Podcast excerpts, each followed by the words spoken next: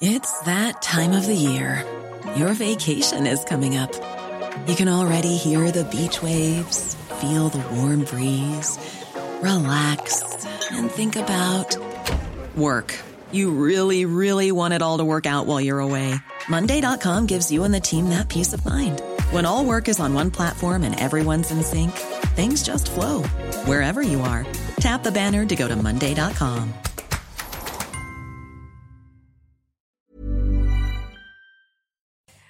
Bonjour à tous et bienvenue à vous pour Midi News. Au programme du jour, une mobilisation à Paris contre les méfaits et les nuisances du crack. N'oublions pas d'ailleurs tous ces riverains qui ne cessent de dénoncer l'insécurité depuis des mois, que dis-je, depuis des années, sans solution des autorités compétentes ou incompétentes.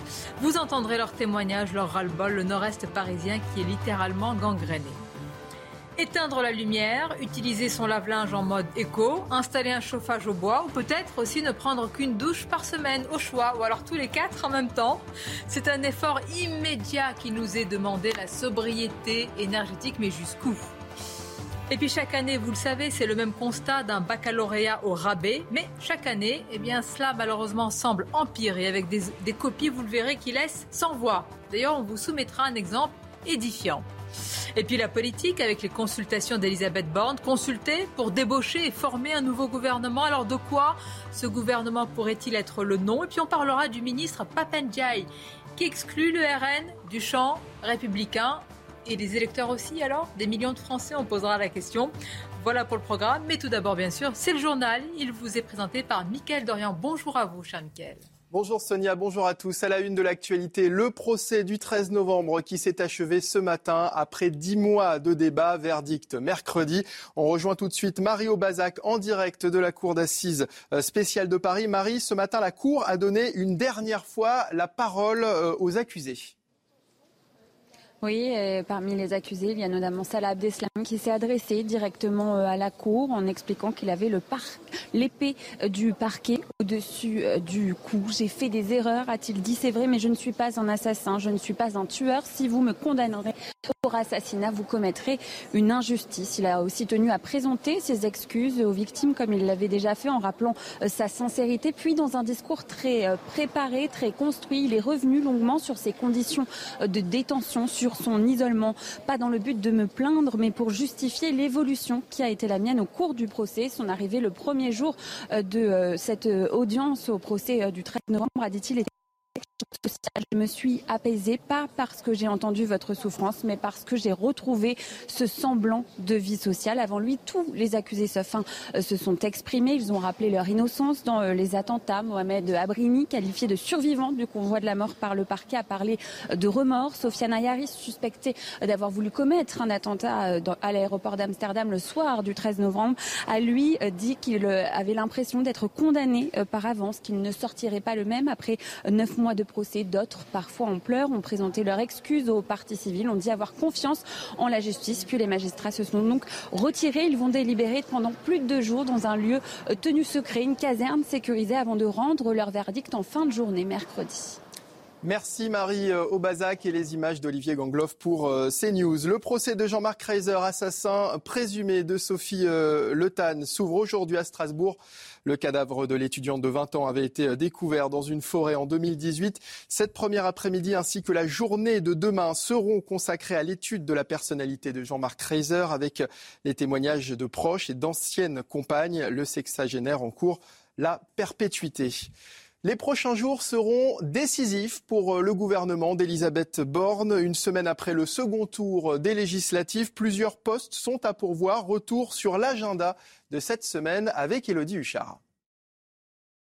C'est une semaine clé à l'Assemblée nationale avec un certain nombre de postes à distribuer. D'abord, mardi à 15h, l'élection du ou de la présidente de l'Assemblée nationale. Richard Ferrand voulait rempiler, mais il a été battu aux élections législatives. Celle qui fait figure de favorite, c'est Yael Braun-Pivet, candidate de la majorité et jusqu'alors ministre des Outre-mer. Mardi, c'est aussi une journée importante parce qu'avant 18h, chaque groupe doit avoir déposé sa composition. On saura donc de manière très précise qui siège dans quel groupe. Et puis à noter la journée aussi de jeudi, les huit commissions permanentes vont se réunir pour élire leur président ou présidente. Alors évidemment, toute l'attention va être tournée vers la prestigieuse commission des finances. Sa présidence doit revenir à l'opposition, oui, mais à quelle opposition? Certes, les députés Rassemblement national sont les plus nombreux, mais si la NUPS s'allie avec ces quatre groupes, eh bien c'est elle qui a le plus grand nombre de députés. Forcément, la bataille va être ardue et il va falloir suivre de très près toutes ces élections pour comprendre aussi comment l'Assemblée va pouvoir fonctionner pendant cinq ans. Dans le reste de l'actualité, plusieurs euh, barrages filtrants ont été mis en place proches des zones industrielles suite à la grève des transports routiers. Ils ont répondu à l'appel des syndicats qui réclament une revalorisation salariale. Vincent Fandège est à la zone industrielle de Moissy-Cramayel en Seine-et-Marne auprès des routiers. Cette opération de filtrage et de tractage réunit depuis 5 heures ce matin ici sur cette zone industrielle des dizaines de routiers, euh, notamment les principaux syndicats sont représentés. Ils demandent une amélioration des conditions de travail et également une augmentation des salaires. Je vous propose d'écouter les représentants des principaux syndicats ici. On se bat aussi pour les salaires, on se bat aussi pour le minimum euh, conventionnel parce qu'effectivement, aujourd'hui, le patronat, ils ont du mal à, négocier. C'est une action aujourd'hui euh, pour essayer de les réveiller. Maintenant, s'il en faut d'autres demain, on en fera d'autres demain. Voilà, je pense qu'on est, on est tous d'accord là-dessus. Les personnes présentes ici nous disent que c'est un avertissement. S'ils ne sont pas entendus euh, aujourd'hui, eh bien, ils taperont plus fort à partir de l'automne prochain. L'économie maintenant, on va parler immobilier avec Eric de Riedmaten. Une étude annonce une forte chute des transactions. Votre programme avec Logissimo, votre partenaire pour vos besoins logistiques du premier et du dernier kilomètre, partout en France.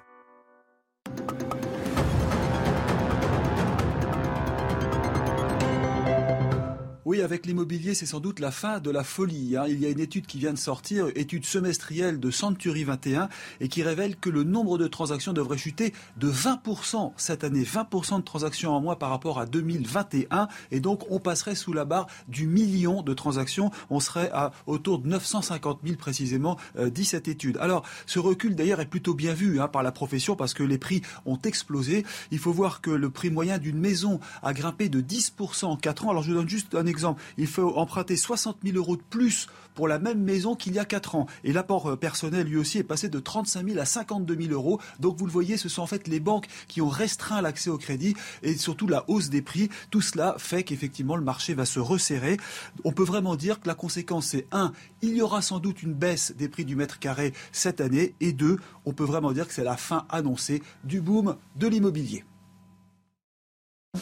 C'était votre programme avec Logissimo, votre partenaire pour vos besoins logistiques du premier et du dernier kilomètre partout en France.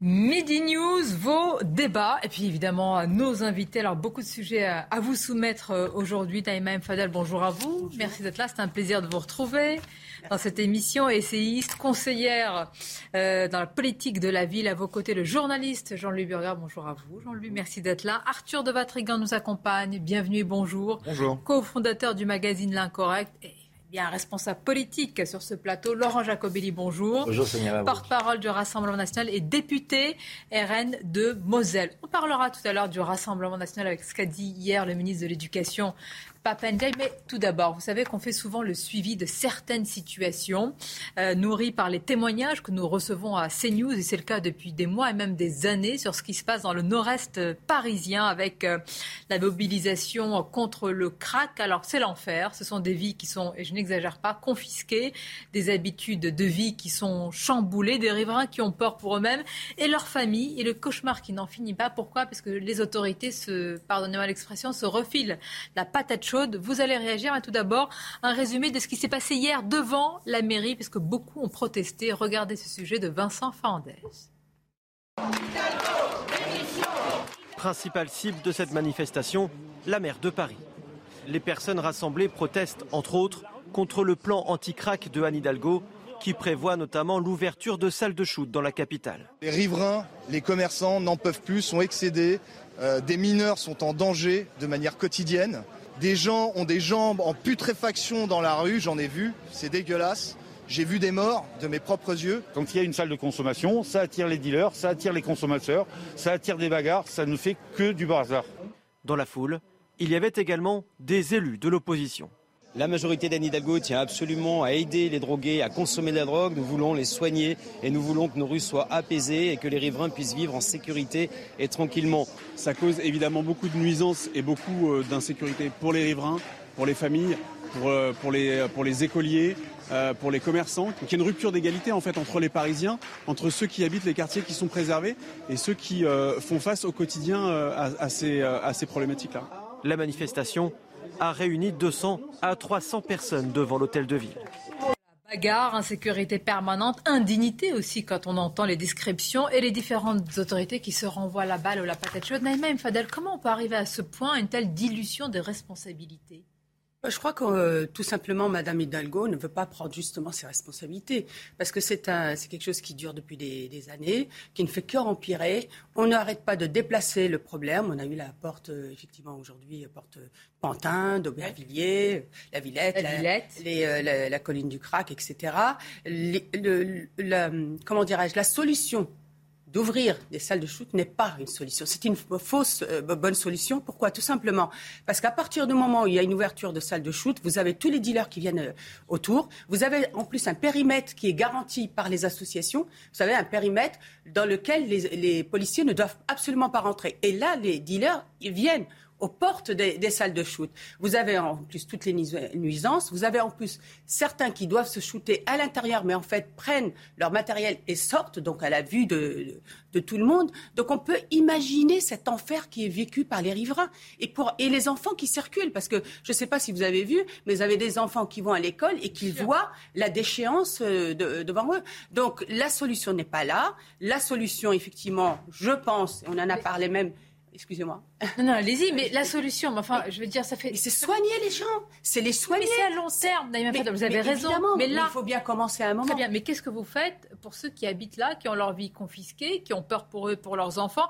Et c'est vrai, j'entendais dans ce reportage, Laurent Jacobli, rupture d'égalité entre ceux qui habitent là et ailleurs. Ben, les Parisiens, c'est pas la même vie. Oui, euh, tous les Parisiens et d'ailleurs tous les citoyens ont le droit de vivre en paix, euh, en sécurité. Or, il y a un spectacle désolant. Il y a des scènes euh, de viol, des scènes de prostitution publique qui nous sont décrites, des scènes d'hygiène non respectées évidentes, des scènes de violence, de vol qui viennent se rajouter aux scènes mm. de, drogue. Pourquoi? Parce qu'il faut bien payer les doses et que pour ça, certains en sont réduits à vendre leur corps ou à détrousser les autres. Mais vous savez, c'est un concours de lâcheté, d'incompétence. Hein. la maire de Paris, honnêtement, sa décision de finalement encadrer encadrer euh, l'usage de la drogue en fournissant des locaux pour le faire, c'est une forme de lâcheté par rapport au problème. Euh, lâcheté aussi et incompétence de la part du ministre de l'Intérieur. Parce que à ce que je sache, en tout cas, j'ai pas eu de téléx qui, comme on disait à l'époque, qui me disait le contraire. La consommation et la vente de la drogue sont toujours interdits en France. Et donc, c'est un travail de police qui doit être mené aussi beaucoup plus euh, efficacement. La plupart de des police, dealers, c'est-à-dire? Bah, c'est-à-dire qu'il faut arrêter les dealers, les renvoyer chez eux, parce que la plupart, il faut le dire, sont des Sénégalais. et les des Sénégalais. Il faut soigner euh, dans des centres de rétention sanitaire qu'il faut créer euh, les gens qui se droguent et expulser euh, les dealers étrangers. Tant qu'on ne fera pas tout cela, tant que la justice elle-même ne sera pas ferme sur les quelques-uns, les rares qui sont arrêtés, eh bien ces scènes-là vont continuer à hanter la journée et la nuit des Parisiens. Alors en se déplaçant, hein, de temps en temps, on, les prend d'un côté, on les emmène de l'autre, en disant bah voyez, on a réglé le problème, et le problème ressurgit à côté de manière bien plus grave. Donc plutôt que de légaliser de fait, euh, plutôt que de fermer les yeux, plutôt que de s'habituer de délocaliser, il faut agir sur la santé des consommateurs, euh, sur l'arrestation des dealers et le renvoi chez eux des dealers étrangers. Déjà, on aura beaucoup de les, les mineurs étrangers, excusez-moi de vous dire ça, mais vous savez qu'il y a des, euh, des, ONG qui veulent venir chercher ces mineurs et que les ONG françaises refusent que ces enfants-là retournent dans leur pays. Donc vous voyez, enfin, je veux dire, on ah, tourne en rond parce qu'il y a un problème aussi au niveau de l'État français, c'est un problème franco-français où à un moment il, il, faut prendre des décisions. Et effectivement, c'est pluridisciplinaire. Euh, bon, quand on dit l'État veut, l'État l'État peut, là l'État ne veut pas, et donc rien n'est fait. Jean-Louis est-ce que c'est votre analyse aussi Déjà, c'est difficile de mettre les, les maires sont en première ligne, c'est évident. Je ne suis pas un fan de Madame Hidalgo, mais euh, c'est difficile de lui mettre tout sur le dos. Euh, je croyais que c'était difficile d'être fan, mais dans, dans, cette, affaire, je ne dirais pas le contraire. Mais, mais euh, moi, je suis allé voir plusieurs fois, je me souviens, Jardin des Halles, je suis allé essayer de, de regarder pour essayer de comprendre.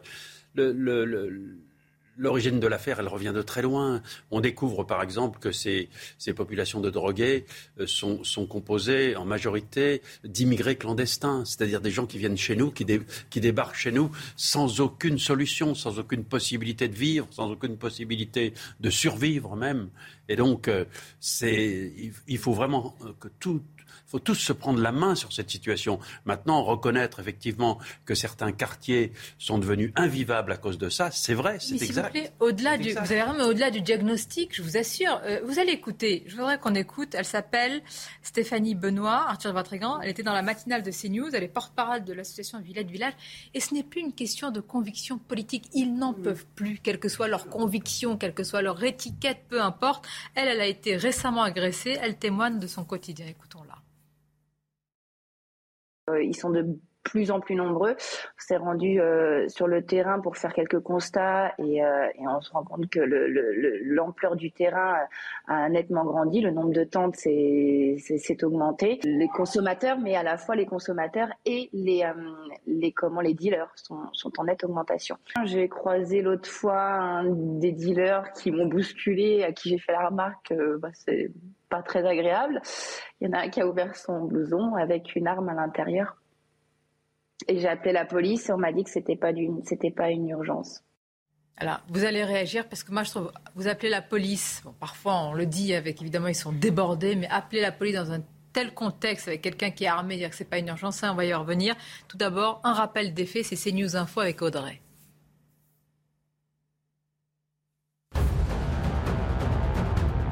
Le président ukrainien Volodymyr Zelensky a exhorté les dirigeants du G7 réunis euh, dans un sommet à faire le maximum pour mettre un terme à la guerre qui ravage son pays avant la fin de l'année. Le dirigeant ukrainien participera également au sommet de l'OTAN à Madrid à partir de demain. Premier cas confirmé de variole du singe chez un enfant en Ile-de-France. L'Agence régionale de santé a précisé qu'il ne présente aucun signe de gravité. Pour le chef de l'Organisation mondiale de la santé, la variole du singe n'est pas une urgence sanitaire mondiale pour le moment. Et puis clap de fin pour les Solidays avec un nouveau record de fréquentation pour la 24e édition de ce festival. Plus de 247 000 personnes ont participé à l'événement. Les deux dernières éditions avaient été annulées à cause de la pandémie.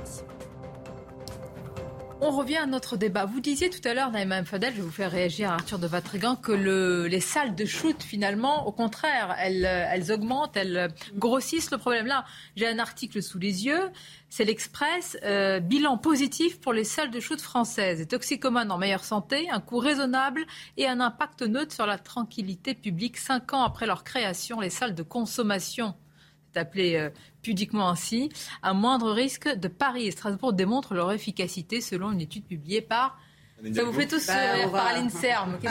bah, ça fait sourire là. Il faut, faut ah peut-être qu'on dise ça arrivera, les pauvres. Je pense que là, il y a un déni de réalité. Non, mais en plus, il y a une escroquerie là-dedans parce que les salles de il y a le plan anti-crack de Paris, fait par la ville de Paris, donc il y a une responsabilité d'Anne Hidalgo. C'est euh, depuis 2019, en trois ans, est passé de 9 millions à 25 millions d'euros de budget. C'est pas comme si déjà la ville de Paris euh, regorgeait d'argent. Euh, la Chambre régionale des comptes a sorti un rapport euh, sur ce programme-là. Et qu'est-ce que dit ce rapport? Il dit que l'arrêt de la consommation est toxicomane et l'élimination du trafic n'est pas prise en compte. Deuxième chose, que la préfecture de police de Paris, le parquet de Paris, sont signataires de, ce, de, l'objectif de ces programmes, mais à aucun moment il y a des mesures qui sont mises en place pour renforcer l'interpellation des revendeurs. Ensuite, pour la salle de shoot, c'est intéressant, c'est que le crack, ça se fume, ça s'injecte pas. Donc il y a l'utilité d'une salle de shoot pour un crack. Non, mais c'est globalement, il le fume. Oui, oui, on, se dit à quoi ça sert, sinon regrouper les, consommateurs de crack ensemble. Et on sait que les regroupements font qu'on perpétue en fait la, la, la dépendance. Donc on les agrège en On les agrège et on, on agrège derrière. On fait des centres de regroupement. On sait que la dépendance du crack, c'est dès le premier inhalation, on est dépendant. Et derrière, il y a les dealers. Et, ensuite, on facilite le travail des dealers en faisant ça. C'est évidemment qu'on facilite le travail des dealers. il y a, une autre, une, autre, chose aussi à prendre en compte, c'est qui conseille la ville de Paris, qui conseille l'État Les associations. Les associations qui font quoi? Qui gèrent les centres de soins, qui sont subventionnés. À qui profitent Il n'y aurait pas un conflit d'intérêt là-dedans de, des associations qui non, là, fermer des salles un peu loin. Non, non, non, non, non, non, non, il a raison. non, non, il a raison. Ils n'ont aucun intérêt. Les ONG, par exemple. pour eux de conseiller de fermer ce qu'ils font Jean, Jean, oui, enfin, bien Jean entendu. Par exemple, les ONG, j'ai travaillé avec Didier Lesky sur cette question des, des, des mineurs non accompagnés.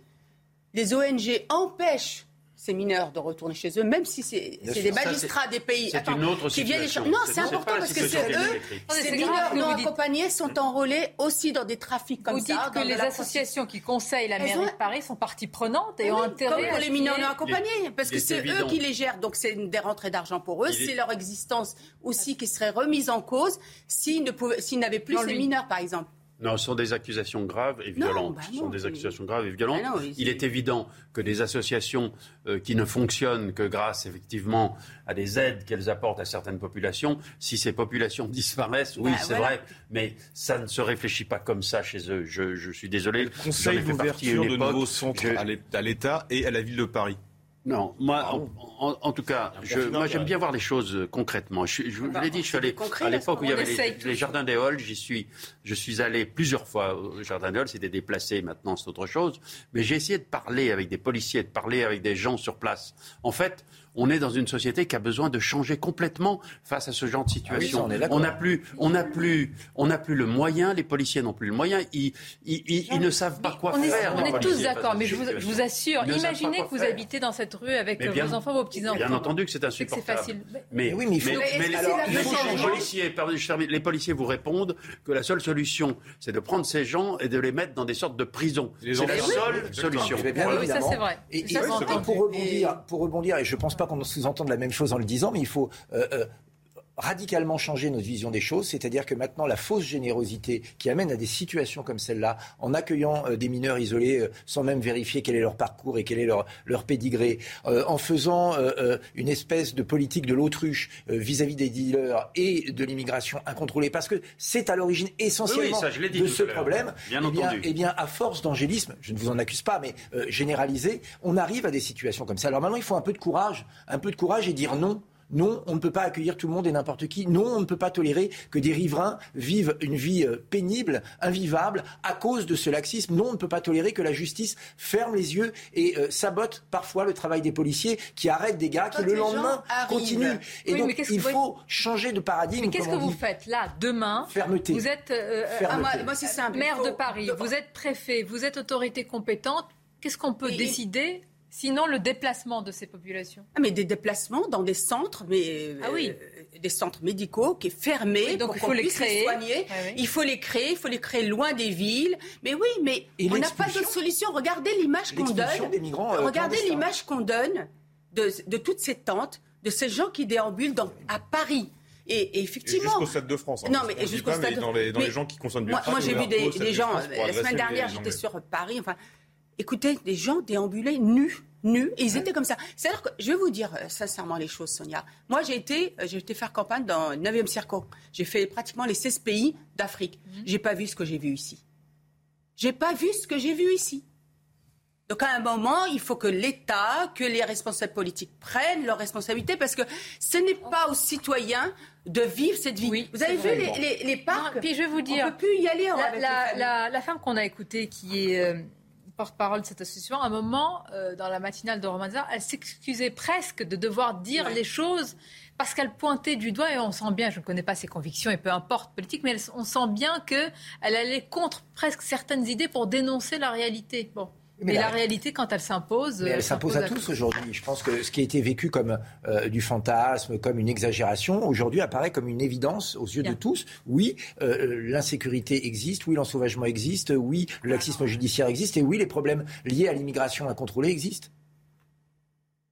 Jean-Louis nous, nous dit. Non, non, un je, mot. je, Ne- je, je ne peux pas. Je dit ne peux mot pas. J'ai dit une chose simple.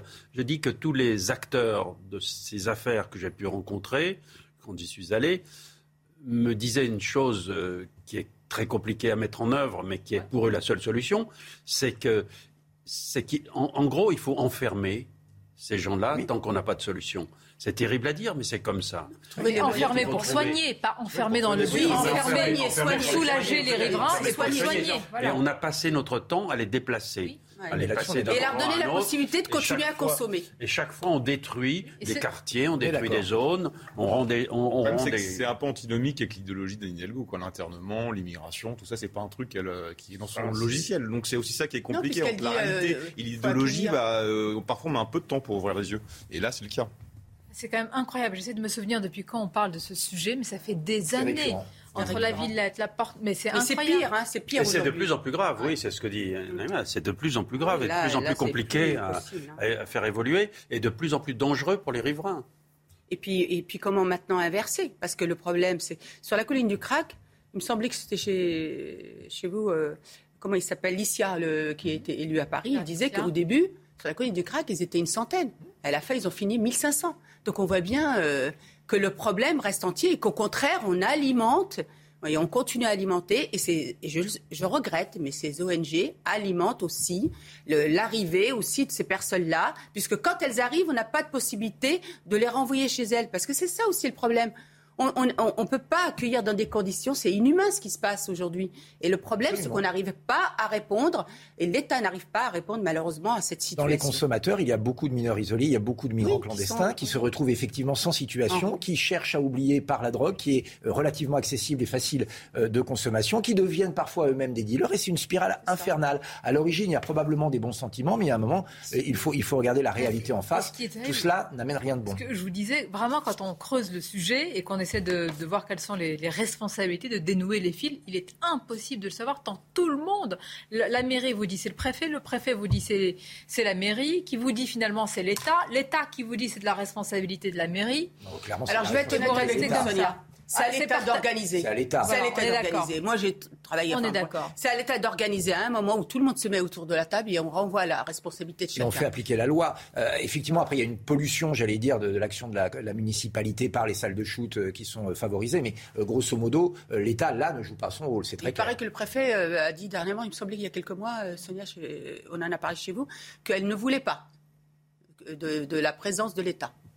Anne Hidalgo Anne Hidalgo. enfin bon, il y a des choses qui s'imposent à elle dans la vie. Non, mais on n'est pas à l'abri qu'elle ait dit ça. Euh, on va changer de sujet, on va bientôt marquer une pause, mais pourquoi ce sujet est important? Sur la hausse des atteintes à la laïcité, puis on parlera du ministre de l'Éducation, euh, les hausses des atteintes à la laïcité et à l'éducation. Vous allez voir, alors là, j'ai très envie de vous entendre parce que le débat, il est assez vif. D'abord, c'est un sujet sensible après le choc que nous avons connu dans notre pays, évidemment, de l'assassinat euh, terroriste de Samuel Paty, mais certains disent que ces hausses ces atteintes à la laïcité sont le fait eh bien, euh, de, comment dire, de signalements qui sont de plus en plus importants. En fait, on ne met plus la poussière sous le tapis et donc on signale, on signale et il y a beaucoup d'atteintes à la laïcité. Quand d'autres disent au contraire, non, c'est parce qu'il y a de plus en plus de coups de canif dans cette laïcité qu'il y a, eh bien, ces hausses. Je vous propose, on marque une courte pause et on revient avec un sujet euh, très descriptif sur la situation, puis on reviendra sur les propos du ministre. Ah, ça va vous faire réagir. vous n'êtes pas dans la République, monsieur.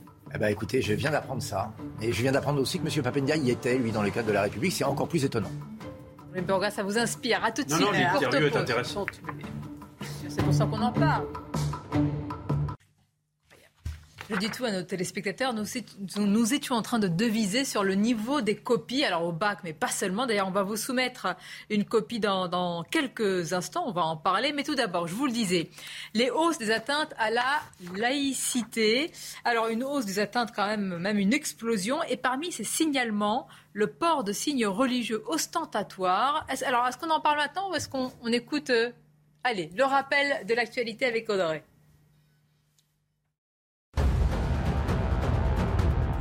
La France a atteint sa cote d'alerte sur les finances publiques, c'est ce qu'estime le ministre de l'économie Bruno Le Maire au moment où l'exécutif cherche un compromis avec l'opposition pour son projet de loi sur le pouvoir d'achat. Selon l'INSEE, la dette publique française a dépassé les 2,900 milliards d'euros à la fin du troisième trimestre.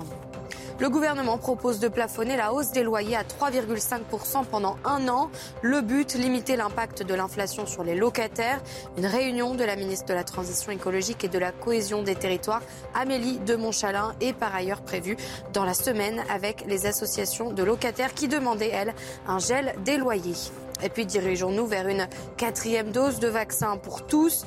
Pour l'instant, seuls les plus de 60 ans et les immunodéprimés y sont éligibles. Alors que l'épidémie repart à la hausse, la mesure n'est pas encore envisagée par le gouvernement, mais elle pourrait l'être à l'automne prochain. Une hausse, voire même une explosion des atteintes à la laïcité dans l'éducation nationale. Et parmi ces signalements, le port de signes religieux ostentatoires à l'école est en constante progression. On va en parler. Regardez les faits avec Thomas Chama.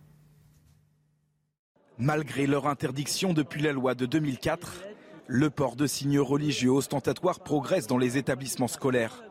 Selon le ministre de l'Éducation nationale, la part des tenues cultuelles dans le total des atteintes à la laïcité a augmenté, avec 139 cas recensés entre décembre 2021 et mars 2022. Un chiffre en hausse de 7% par rapport au trimestre précédent ces vêtements-là euh, sont portés pour des raisons euh, identitaires, sous l'influence, comme je le disais, d'une idéologie, mais d'une idéologie qui est dictée à travers les réseaux sociaux. Il y a l'effet de groupe. Au total, avec 627 signalements, le nombre d'atteintes à la laïcité dans les écoles est stable. Ce nombre est à relativiser par rapport aux 10 euh, ou 12 millions d'élèves, mais on tient compte uniquement des cas qui sont remontés. Or, il faut bien savoir que de nombreux cas ne sont pas remontés. Les chiffres réels sont beaucoup plus élevés que cela. Et il faut bien comprendre aussi que les offensives qui sont menées sont des élèves qui se disent de confession musulmane, mais qui en fait adhèrent à une, une interprétation extrémiste de l'islam. Le ministre de l'Éducation nationale promet une évaluation désormais mensuelle de ces phénomènes à partir de la rentrée. Bon, une évaluation mensuelle, c'est bien. Moi, je me demande toujours qu'est-ce qui se passe, ça me semble plus important, on va analyser le chiffre, qu'est-ce qui se passe après une atteinte à la laïcité? Quelle est la sanction? Qu'est-ce qui se passe? C'est ça le plus important, parce que les chiffres augmentent, alors on va deviser là-dessus, on va analyser. À partir de votre égard, on va se dire oui, non, mais qu'est-ce qui se passe après surtout? Ah, Quel est, le processus? C'est la question, parce que là, c'est quand on passe d'une évaluation trimestrielle, une évaluation mensuelle. Depuis le rapport Aubin qui date de 2004, je crois on sait, donc les alertes, elles sont pas nouvelles. Donc là, il serait peut-être temps d'arrêter de réfléchir et de mesurer, mais peut-être d'envisager des euh, contre-attaques simplement. Et il y a peut-être aussi dans les termes utilisés, parce que là on entend beaucoup hausse des atteintes à la laïcité, euh, des, euh, c'est des signes ostentatoires religieux, les tenues cultuelles. C'est quoi la tenue culturelle C'est un bouddhiste, il, il, est en toge. C'est quoi le sujet? C'est la laïcité? C'est une idéologie? C'est, Parce que là on a l'impression qu'on met tout dans un même panier. Donc c'est, encore une fois, on ne dit pas les choses, on n'emploie pas les, vrais mots. Quoi. C'est, alors, si on reprend les chiffres. encore aujourd'hui, après tout ce qu'on a vécu, on n'emploie pas les vrais mots bah non, bah, quand on dit atteinte à la laïcité, c'est une atteinte à la laïcité ou c'est une atteinte à une civilisation, c'est une atteinte à des mœurs, c'est une atteinte à des coutumes, c'est une atteinte à des lois. Euh, c'est quoi la laïcité? Euh, c'est quoi bah non, mais, justement, euh, c'est le sujet pas si vaste que ça. Et quand on parle de tenue, de signes ostentatoires religieux, c'est quoi? On parle des bouddhistes, des protestants, des catholiques, des juifs? le problème, c'est une croix? En fait, on donne à ces habits. Euh, on ne dit pas les mots. On les qualifie de religieux alors qu'ils n'ont rien de religieux.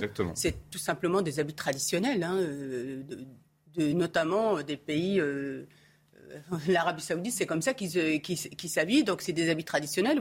Certains ont décrété que pour être en phase avec le dogme, il fallait s'habiller comme ça, soi-disant. Moi, je veux comprendre. Imaginons quelqu'un qui vient habiller de telle manière. Qu'est-ce qui se passe? Est-ce qu'il est exclu? Est-ce qu'il est, suspendu? Est-ce qu'on appelle ses parents? Non, mais en fait, en réalité, il ne se passe rien on, assiste depuis des années à une offensive, disons les mots, euh, d'un islam politique et radical. Hein. Je ne parle pas euh, de l'islam que vivent beaucoup de nos concitoyens très calmement et en paix. Je parle de celui qui est revendicatif et qui veut euh, substituer ses valeurs à nos valeurs républicaines laïques françaises. Eh bien, il se montre, il se montre pour défier, il se montre pour faire sa communication, et malheureusement, ça marche. Ça marche parce qu'on laisse sans rien faire. des directeurs d'école eh ben, capitulent parce qu'ils savent que sinon, c'est à eux qu'on donnera tort des professeurs capitulent parce que sinon ils seront agressés verbalement ou physiquement, et on l'a vu encore euh, récemment.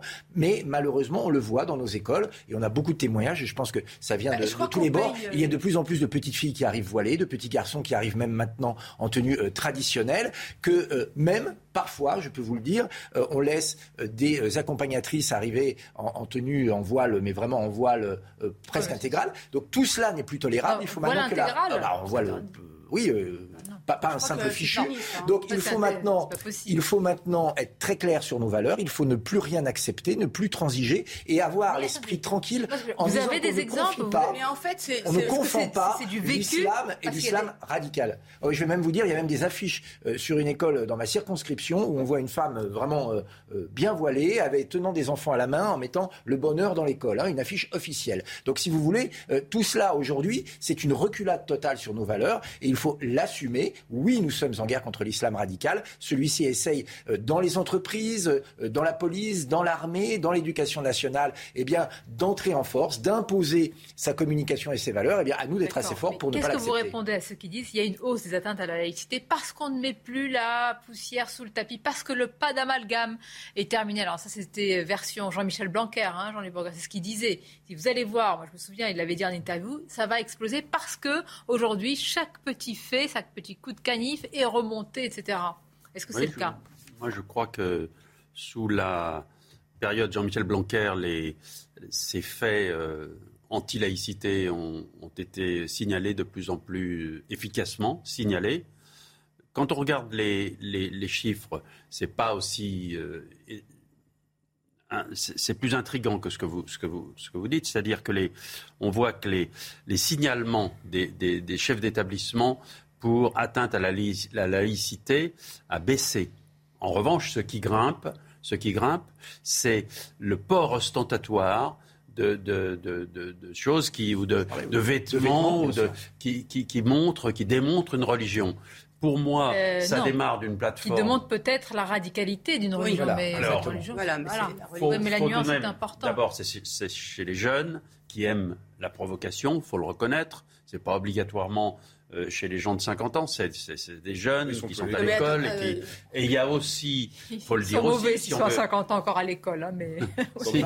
Les, les parents Mais les laissent partir à euh, l'école. Voilà, Jean-Louis, il y a les des collégiens, ce qu'il faut 28%. dire, c'est qu'il y a aussi une sorte de concours qui est en train de s'installer. Moi, je le vois dans les rues aussi, euh, des différentes religions qui s'expriment de plus en plus ouvertement. Les juifs mettent une kippa, Non, les chrétiens mettent plus facilement une croix sur, le, sur, sur, sur la poitrine. Ne, faites pas le coup Et- de, de- de l'égalisation entre toutes les non, religions. Y je ne veux pas. C'est pas ce que je veux dire.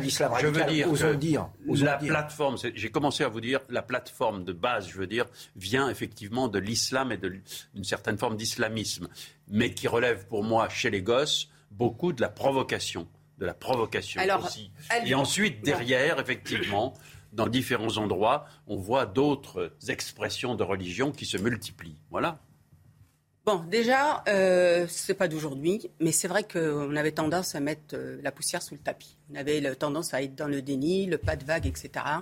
Euh, donc ça a été important. Je rappelle que dans notre pays, un professeur a été assassiné. Oui, mais voilà, voilà. Et, et- Donc moi je vous dis que normalement tout aurait dû changer, on aurait dû passer d'un... Sauf qu'on n'a rien fait. Sauf qu'on a, on n'a rien fait en vérité, Sonia, parce que est-ce qu'on s'est attaqué vraiment? Moi, je parlerais plus du vivre ensemble, en fait, du commun. Parce qu'aujourd'hui, pour moi, c'est une. euh, c'est le commun. On n'a plus de ce commun. C'est-à-dire qu'à partir du moment où des enfants, parce qu'il y a aussi dans les écoles, hein, les petits, les primaires, les collèges, commencent à revendiquer une identité religieuse en faisant d'un habit euh, euh, Un étendard. un étendard religieux, c'est grave. Et d'autant plus où elle est la place des parents. Parce que c'est des enfants Non, qui partent le matin. ça, Mais moi, je- j'explique oui. ça aujourd'hui, depuis 20 ans, oui, et, et- et sans y prendre garde. En fait, c'est pas le problème de l'islam, c'est le problème du salafisme. Aujourd'hui, ça s'est salafisé dans les quartiers. Aujourd'hui, il y a une norme qui s'est mise en place du halal. euh, euh, de ce qui est licite pardon et illicite. Aujourd'hui, on a ce grave problème. Aujourd'hui, où l'habit Oui. devient aussi aujourd'hui, aussi. vous avez raison, être- Fadal, mais c'est l'islam, depuis il faut s'habiller comme ça. 40 ans. Donc on l'a. Oui, mais C'est parti depuis- du livre de Georges. Moi, je veux comprendre. oui, Aujourd'hui, ça se passe 20 à ans, vraiment, l'école. cette Vous avez raison. salafisation, elle est, elle, Je veux elle est- comprendre. elle est vraiment Aujourd'hui, à l'école, il y a euh, cette atteinte à la laïcité. Comment on réagit Est-ce que vous avez le soutien euh, du rectorat? Est-ce qu'il y a le soutien du ministre? Parce qu'on va en parler, Papa Des autres professeurs. Et des autres. Parce Ah que oui. je vous donne une. On n'en parle pas souvent, mais là, c'est la Fondation Jean Jaurès. On ne peut pas les accuser, ils sont extrême droite, on est d'accord. Euh, qui ont fait une étude sur les enseignants, la laïcité et la place des religions à l'école. On apprend que 56% des enseignants de moins de 30 ans se déclarent favorables au port de signes religieux ostensibles. On découvre notamment les voiles sorties scolaires. On découvre que 59% des professeurs de moins de 30 ans sont favorables au burkini. Encore plus inquiétant, 15% de ces jeunes enseignants pensent que le refus de suivre le cours de sciences naturelles ou la remise en cause dans, l'enseignement programmes, pour raison religieuse est valable. Donc, il y a aussi une gangrène à l'intérieur. Et là, on parle de jeunes professeurs. D'ailleurs, Samuel Paty n'a pas été euh, soutenu par ses qui n'a pairs. pas été soutenu parle syndicat. On pourrait parler de la FCPE. Hein. D'ailleurs, je ne sais pas la FCPE qui a fait une, affiche avec une fille voilée, il me semble, syndicat des parents d'élèves. Euh, Darwin, c'est devenu le, comment dire, le tabou absolu. Hein, oui, comme la Shoah d'ailleurs, malheureusement, dans certains cours. Euh, et d'ailleurs, il faut parler effectivement de la complicité aussi de certains courants politiques. Disons-le, il y a aujourd'hui euh, à l'Assemblée nationale des députés qui ont été élus sous l'étiquette La France Insoumise et qui assument très bien euh, le port euh, du voile euh, à l'école. Je voulais en recevoir un face à vous, mais malheureusement. Ah bah, il y a des maires et des venir débattre. Il y a des maires et des élus locaux qui s'arrangent très bien avec ce port du voile parce qu'ils y voient un électorat potentiel. Donc il faut dire les choses. il y a, l'école, il y a pour les plus petits, mais Sciences Po, je voudrais vous lire parce que c'est mon. L'Express, encore une fois, cet article, je vous conseille, d'ailleurs, c'est écrit, c'est devenu le tabou ultime quand Sciences Po censure Darwin à l'IEP ah de Paris. Deux séminaires ancrés dans la théorie de l'évolution ont été purement et simplement annulés, sans plus d'explication. Donc quand on dit le pas de vague est fini, Po, il y avait eu une journée du hijab hein, quand même. Le hijab day, il y a des euh, profs à On n'en jetait plus. Non, il faut non, non, mais la solution, il y a une solution. Souvent, il faut le dire. Souvent, Sonia, vous nous parlez de solution. Je n'y suis pas entré, mais vous savez ce qu'il y a dans le, la, grande photo qu'il y a dans le bureau de, de Papendiaï, le nouveau ministre de l'Éducation. Il y a une grande photo de Samuel Paty.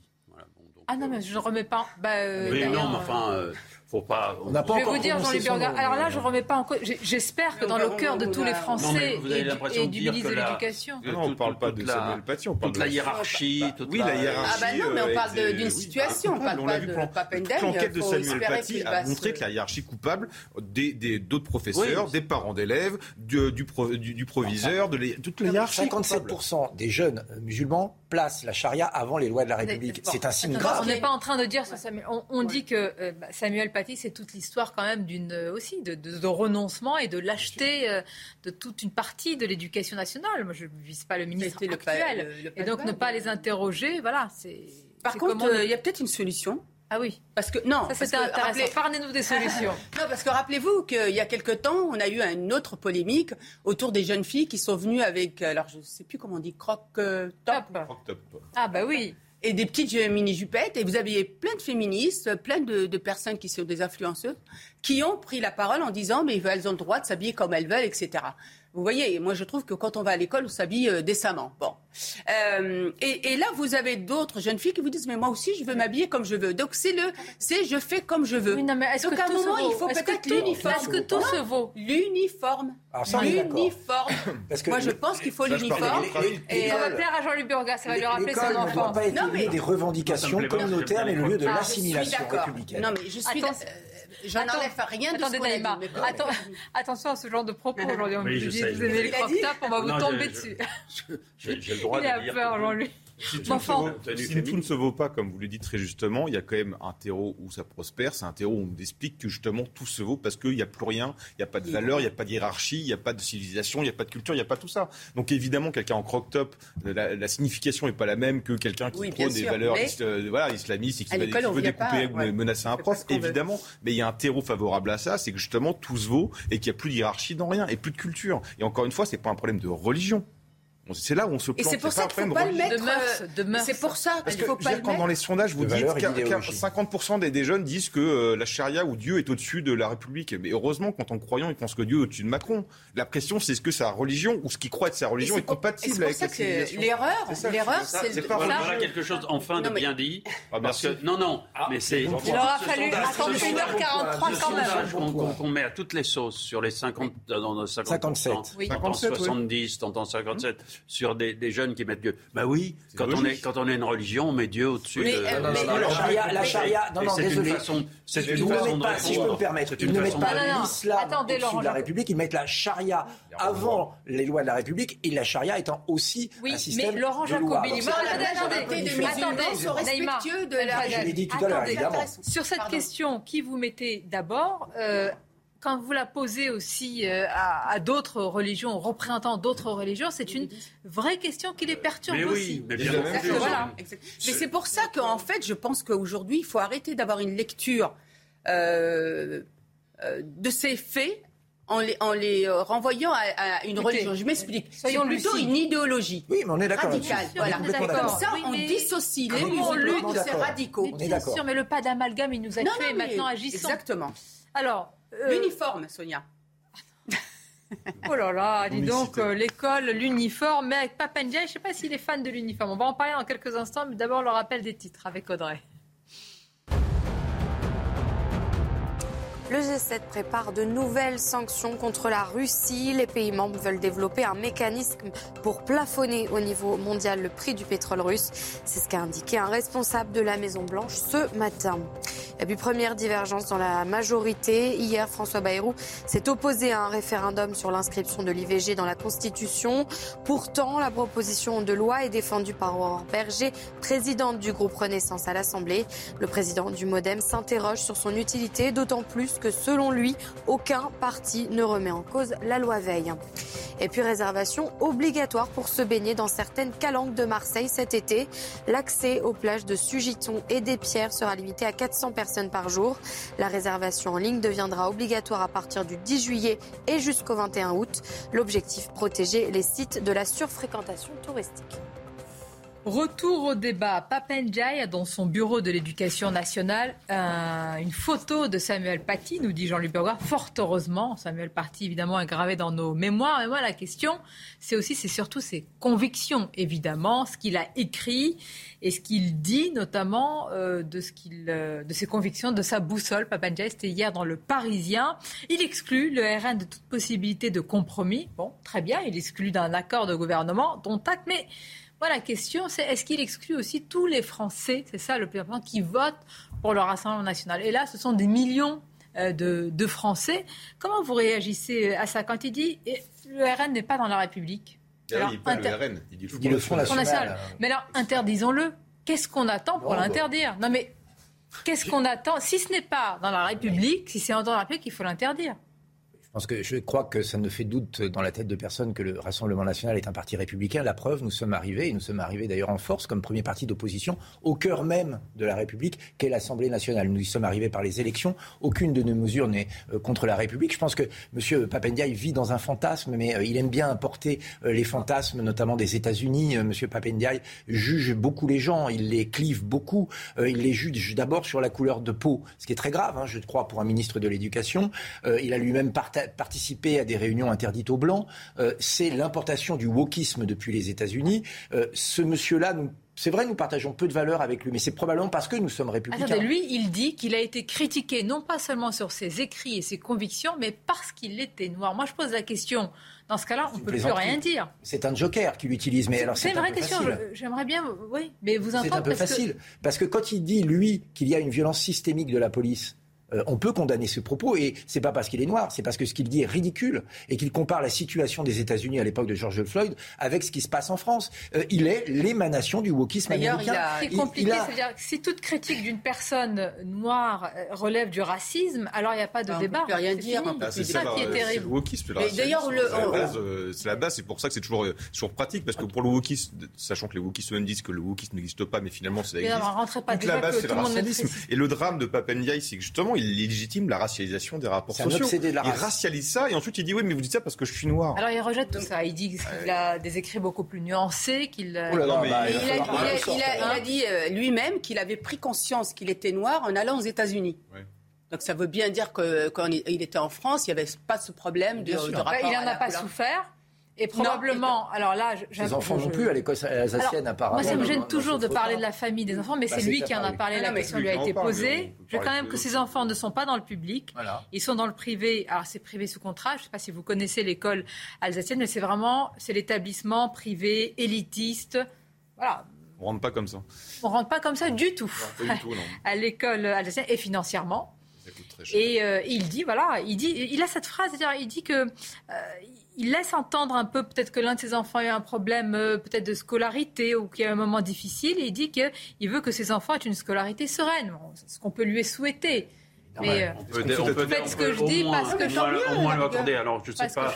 C'est vrai que c'est toujours difficile d'entrer dans ces problèmes personnels, mais je sais pas si c'est moi un personnage public aussi public qu'il est en train de devenir effectivement, on a le droit de protéger ses enfants et de les installer d'une façon différente. Mais on ne donne pas de leçons dans ce cas-là sur euh, l'école et tout. Mais voilà, bon, enfin, ça, de l'éducation quand même. La symbolique est forte. La symbolique est forte. Je suis d'accord avec vous. Simplement, moi, je, on a dit beaucoup de choses sur Papendiaï avant qu'il soit nommé. Euh, à l'éducation. Euh, avant qu'il entre vraiment dans l'action politique. Je pense qu'aujourd'hui, moi j'étais très intéressé par sa, ses, premières déclarations, ses premières interviews. Il a fait ça donc ce week-end dans, dans, un journal parisien. Euh, je pense que c'est ça qu'il faut regarder. C'est ça. J'ai regardé en détail. Quand il dit, par exemple, l'épouvantail du. Moi, j'avais l'impression, je vous assure, hein, de lire parfois une interview sur le FN des années 80. Ah Mais après, effectivement, quand euh, je vois dans cette interview déjà qu'il ne parle pas de, de, Rassemblement national, qu'il parle de Front national, je trouve ça euh, un peu curieux. Je trouve qu'il est encore un peu sur ses, sur ses vieux réflexes, sur ses vieilles positions. Pour le reste, euh, qui, qui, qui l'exclut de toute entente, mais il n'est pas le seul à l'avoir fait. Ça, le, de la président de la République a fait la même chose qui, disent on ne discute pas, on ne peut pas parler ou, travailler avec ah, telle catégorie de la population, c'est étonnant. vous imaginez telle catégorie de la population Et moi, j'ai du mal à recevoir des leçons de républicanisme de quelqu'un qui exclut le premier parti d'opposition du champ républicain de par son seul fait, de par son seul désir. Vous savez Je pourquoi trouve ça très gênant. Répondez sur la préférence nationale, parce qu'il en fait... Priorité nationale. Pardon, sur la... Non, il a dit préférence. Lui a dit préférence, mais nous, nous l'appelons priorité. Je ne suis pas trompé, oui, oui, mais je reprends ces mots lui pour vous faire réagir sur le. Il dit que c'est un point de rupture, que c'est pour ça que vous êtes en dehors de la, de la République. Lui-même a ses préférences euh, et ses priorités. Alors, elles ne sont, pas liées, elles sont pas liées à la nationalité, elles sont apparemment euh, plus liées à, une couleur de peau, ce qui n'est pas notre cas. Nous, nous différencions bien la couleur de la nationalité. Mais vous savez, dans la plupart des pays, il y a des préférences ou des priorités nationales. Il y en a même chez nous, d'ailleurs. Euh, pour ouvrir un tabac, il faut être français. Pour voter, il faut être français. Dans certains métiers de la fonction publique, il faut être français. Donc il n'y a rien de choquant, c'est inhérent à notre République. Simplement, il est à court d'arguments parce que c'est quelqu'un qui vit dans l'affrontement, euh, pour lequel il y a les bourreaux et les victimes, euh, pour lequel il y a euh, les oppresseurs et les oppressés. Et donc il a besoin toujours d'être dans cette situation-là. Et donc il place le Rassemblement national, qu'il appelle Front national à dessein, en dehors du champ républicain, parce qu'il a besoin de ce clivage et qu'il a du mal à aller sur le fond. Parce qu'il va avoir du mal à nous dire qu'il n'y a pas de problème d'immigration. Il va avoir du mal à nous dire qu'il n'y a pas de problème d'insécurité il va avoir du mal à nous dire qu'aujourd'hui, les Français sont parfois moins, traités, moins bien traités chez eux que ceux qui viennent d'arriver. Ça promet ce quinquennat. Hein. Ce qui est très, il y a quand même, là, on voit la, communication derrière, mais derrière ça, il y a quand même quelque chose qui est assez effrayant. Parce que gouverner, c'est quoi? Gouverner, c'est faire des compromis. Si vous voulez pas faire de compromis, vous faites quoi? Une dictature? Au mieux. Là, si vous voulez pas composer avec des gens, vous faites une dictature ou un gouvernement autoritaire. Vous avez quand même le choix de faire entrer qui vous voulez dans le gouvernement. Ah oui, sauf que là, c'est 13 millions des votants. Oui, je suis d'accord. Moi, c'est le problème de représentativité. Et dit pas de compromis. si on retourne la question, est-ce que si on demande au Rassemblement national s'ils accepteraient de travailler avec M. Ndiaye, qu'est-ce qu'ils répondent? Non, mais la réponse est bien sûr clairement non. Mais nous n'avons pas dit, nous l'avons pas. Mais là, c'est pas la même chose. Il dit pas simplement, euh, nous ne l'intégrerons pas dans le futur gouvernement, ce qui est audible. Euh, le gouvernement, le président de la République est, libre de faire ça. C'est euh, d'ostraciser 13 euh, millions d'électeurs. En fait, c'est les brevets de, républicanisme. C'est de faire de 89 députés de la République des parias. Et ça, c'est inacceptable dans une République comme la nôtre. Vous vous souvenez de votre bac? Vous deviez avoir une belle plume. Moi, j'ai passé deux bacs. Ah ouais, moi, j'avais une belle plume. non, non, mais il y, a, une période où il y avait un bac de il y a une période. On appelait, ça premier bac et second bac. Hier. Bac de français. mais oui. C'était même avant. Ah, Vous savez, le certificat d'études que les moins de 20 ans. Bon. Non, je vais vous soumettre quand même une copie. Alors, c'est René Chiche, c'est un professeur de philosophie qui est très prolixe sur les réseaux sociaux, qui en parlait tout à l'heure à Pascal Pro. Et c'est vrai que je me suis penchée sur la copie. Et en plus, il dit j'ai pas choisi la moins pire.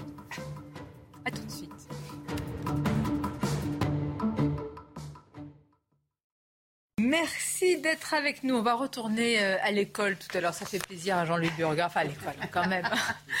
Baccalauréat. Tiens, je vais vous demander, j'ai très envie de savoir les mentions, les notes, etc. En plus, euh, je vous présenterai, on a un docteur en philosophie et je vous soumettrai une copie. Et vous allez voir, hein, selon le professeur qui nous l'a soumis, cette copie, c'est pas la moins pire, donc c'est assez édifiant. Mais tout d'abord, le journal, il vous est présenté par Mickaël, rebonjour à vous, Mickaël. Rebonjour Sonia, bonjour à tous. Vladimir Zelensky veut faire son maximum pour mettre fin à la guerre avant la fin de cette année 2022. C'est ce qu'a déclaré le président ukrainien lors du sommet du G7 qui se tient jusqu'à demain en Bavière. Volodymyr Zelensky a aussi appelé les différents chefs d'État à intensifier les sanctions contre la Russie. Le procès de Jean-Marc Reiser, assassin euh, présumé de Sophie Le Tan, s'ouvre euh, aujourd'hui euh, à Strasbourg. Noémie Schulz est en direct des assises du Barin. Noémie, le procès s'ouvre à 14h avec pour cette première après-midi l'étude de la personnalité de Jean-Marc Reiser, une épreuve pour la famille de Sophie Le Tan. Oui, les, proches de, Sophie Le qui doivent euh, assister à, ce euh, procès, euh, même si la sœur ne sera sans doute pas présente. C'est une épreuve trop, lourde pour elle, a expliqué l'avocat de, la famille. Une famille qui espère que ce procès va permettre de recoller les morceaux du puzzle, de comprendre quels ont été les derniers instants de Sophie Le On sait que cette jeune fille qui fêtait le jour de sa disparition ses 20 ans, eh bien, s'est rendue au domicile de Jean-Marc Reiser, pensant visiter un appartement. Elle cherchait une location. elle avait trouvé une petite annonce sur le Bon Coin. Elle n'a plus jamais donné signe de vie. Euh, très rapidement, un suspect est interpellé. Il s'agit de Jean-Marc Reiser, un homme au lourd passé judiciaire, condamné à deux reprises pour viol et jugé euh, pour le meurtre d'une jeune femme au début des années 2000, euh, des faits pour lesquels il avait été acquitté au bénéfice du doute en, l'absence de, preuves formelles. Cet homme, pendant des mois, il a nié toute implication, malgré des preuves parfois évidentes, la téléphonie, mais aussi des traces de sang de Sophie retrouvées dans son appartement, retrouvées aussi sur une scie qu'il avait cachée dans sa cave. C'est presque par hasard que le corps de Sophie Le avait été retrouvé plus d'un an après sa disparition par des promeneurs. Euh, Jean-Marc Reiser, euh, qui a toujours euh, nié toute, qui a fini par reconnaître les faits, mais en niant toute préméditation, va-t-il s'expliquer, expliquer les, raisons de ce déferlement de, violence? C'est la question qui se pose à, quelques minutes de l'ouverture de ce procès. Merci Noémie. Les images sont signées Sacha Robin pour CNews. Autre procès, celui du 13 novembre qui s'est achevé ce matin après dix mois de débat, le verdict est attendu mercredi. Ce matin, la Cour a donné une dernière fois la parole aux accusés. Pour l'avocat des partis civils, Jean Reinhardt, le discours de Salah Abdeslam a beaucoup évolué depuis le début du procès. Monsieur Abdeslam, il est euh, dans un discours évolutif, il est caméléon. Il est caméléon depuis le début, c'est-à-dire qu'au début, il est arrivé avec une position très forte, et puis après, il a joué des partis civils, il a joué de la cour, il a joué des silences, il a joué de simili révélations. Euh, je dirais que ce dernier propos où il raconte malheureusement des scènes euh, qui se passent euh, parfois en prison ne, ne m'ont pas ni étreint ni bousculé. il n'a pas compris ce qu'on peut lui reprocher depuis le début dans ce dossier, c'est-à-dire qu'il est un co-auteur plein et entier euh, des actes qui lui sont reprochés. Couper la lumière en sortant d'une pièce ou encore éteindre les équipements informatiques, EDF, Engie et Total Energy appellent les Français à limiter immédiatement leur consommation de carburant, de gaz et d'électricité. Alors êtes-vous prêt à limiter votre consommation? On est allé vous poser la question directement. Je pense que je serais prête à baisser le chauffage, quitte à m'habiller un peu plus chaudement à la maison, acheter une deuxième couette histoire bah, voilà, de me réchauffer, mais baisser le chauffage, je pense que c'est plutôt pas mal. Je marche, je prends plus ma voiture, enfin je la prends au minimum. Et puis euh, voilà, après euh, je vais essayer d'enlever les prises de courant que je peux débrancher notamment. Principalement bah, sur ce qui est euh, voilà, machine à laver ou tous les appareils qui peuvent, être, peuvent rester allumés on va dire au quotidien essayer de les fermer un maximum euh, ou alors de faire tourner bah, par exemple les machines en heure creuse. Pour des raisons économiques aussi, mais écolo, euh, je ne prends plus ma voiture quasiment. D'ailleurs, on va peut-être la vendre. Et euh, je, bah, par contre, je prends un scooter. Mais ça consomme quand même beaucoup moins qu'une voiture. Voilà pour l'actualité. La suite des débats de Midi News avec Sonia Mabrouk et ses invités dans un instant, juste après les sports. Retrouvez la chronique sport avec Unibeo Piscine, créateur des piscines sur mesure. Piscineunibeo.com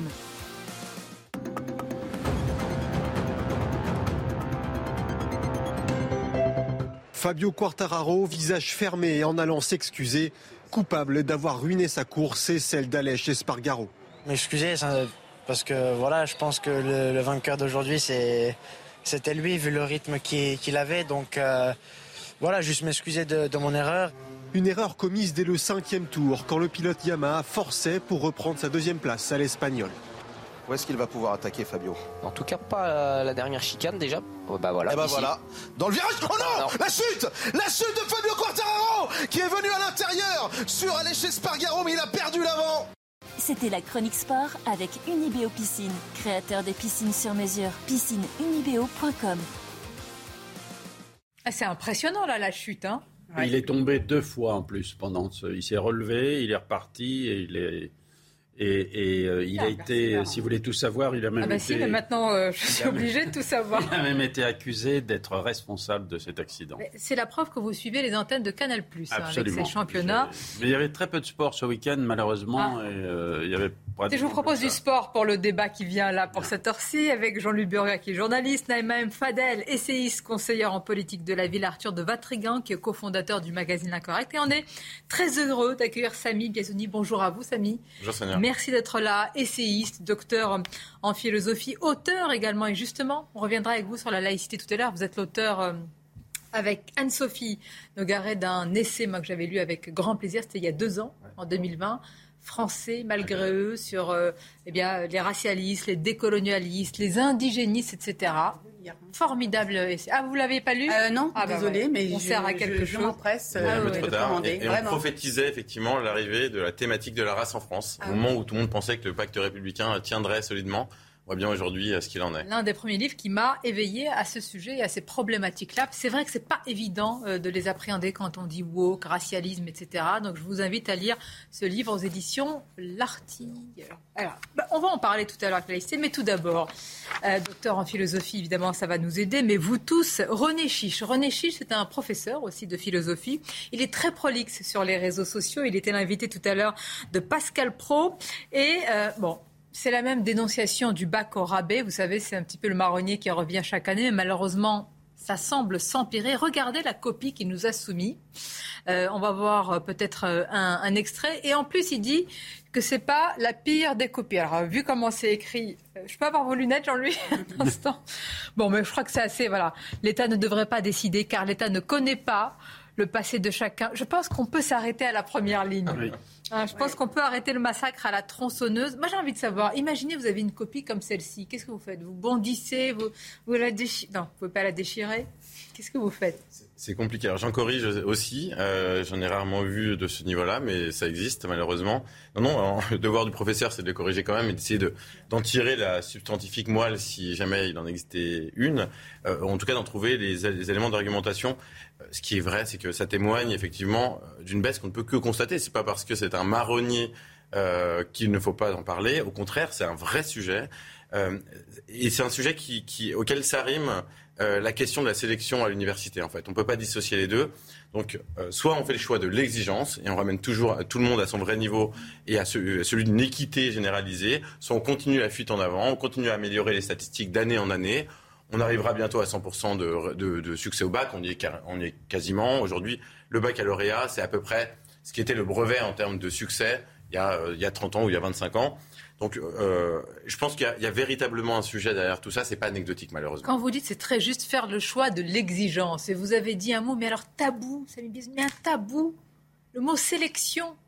Mais alors là, vous le prononcez aujourd'hui, c'est le monstre, c'est l'épouvantail, le mot sélection. Mais le mot sélection peut aussi être euh, une manière de rendre service aux enfants. Quand euh, les enfants n'y arrivaient pas, notamment au sixième, l'entrée en sixième, et qu'il y avait la fameuse sixième de transition, sixième de transition, ça permettait tout simplement de renforcer le, en maths, français, etc., pour que l'élève revienne un parcours entre guillemets euh, général hein, pour pas donc le problème c'est qu'on n'a pas rendu service à ces gamins moi j'ai dans le cadre de mon de, mes missions j'ai pu voir qu'on surnotait les enfants mais en fait on leur rendait pas service parce que quand ils arrivaient dans une une autre école et notamment quand ils devaient se confronter et à, l'université no- notamment ils se retrouvaient en difficulté. Donc en fait, on ne rend pas on ne rend service à personne parce qu'en en plus en baissant le niveau, on baisse aussi le niveau des autres. Donc c'est ça le, le- le problème. Et tant qu'on mettra encore, une fois on parlait de la poussière sous le tapis, ben, on n'y arrivera pas et regardez le- la situation qu'on a aujourd'hui. Et puis quel citoyen euh, cela va donner? Parce qu'on leur donne l'illusion de la maîtrise de, de la langue, de l'écriture, qui est une arme d'intégration massive, d'ailleurs, quelles que soient les, les origines, etc. Arthur de Vatrigan.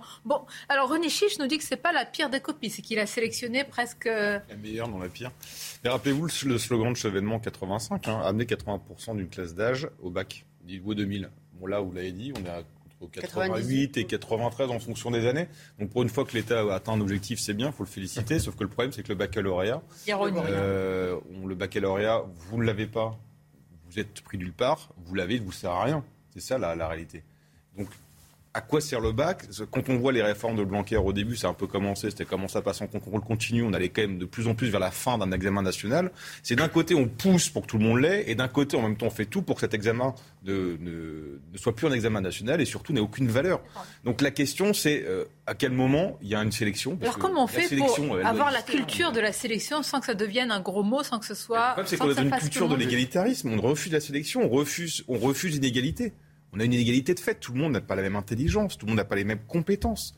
On, à partir du moment où vous, vous, ignorez ça et vous combattez ça, bah, vous allez combattre tout ce qui est symptôme et tout ce qui est symbole de sélection. Et donc, bah, la classe étant euh, le truc le plus visible aux yeux de tout le monde. Bah, mon, fils, il a 10, lui, il a 19, c'est pas juste, ça va pas, donc on allait. Combien de fois on a parlé de supprimer les points, euh, les notes euh, Même les notes. Non, mais prenons, prenons un exemple concret. Euh, moi, j'ai, comme vous l'avez souligné, j'ai un certain âge. Et qu'est-ce que, comment est-ce que j'apprenais Comment est-ce que, comment est-ce que j'apprenais l'orthographe et l'écriture euh, quand j'étais à l'école? C'était ce que je lisais au tableau du, du maître, et puis c'était des livres éventuellement. Aujourd'hui, comment est-ce que les gosses apprennent la lecture? Vous le savez, ils l'apprennent avec leur téléphone portable sur des phrases écrites par leurs copains ou par, des, par une sorte d'écriture, euh, d'écriture mm. internationale euh, qui va du, du qui, qui, frôle le wokisme par moment ou l'écriture inclusive dans des situations qui ne sont pas faites pour apprendre. Donc là-dedans, il y a peut-être quelque chose sur lequel il faut. non, mais c'est trop facile de. mais ce point est intéressant parce que alors non, l'école continue à enseigner sur les livres, bien, heureusement, et dès le CP. Mais euh, ce qui est en revanche intéressant, c'est l'environnement a changé effectivement, l'environnement est beaucoup plus perturbateur parce que il est beaucoup moins aligné avec les fondamentaux qu'on enseigne à l'école. C'était beaucoup plus simple du temps de Proust.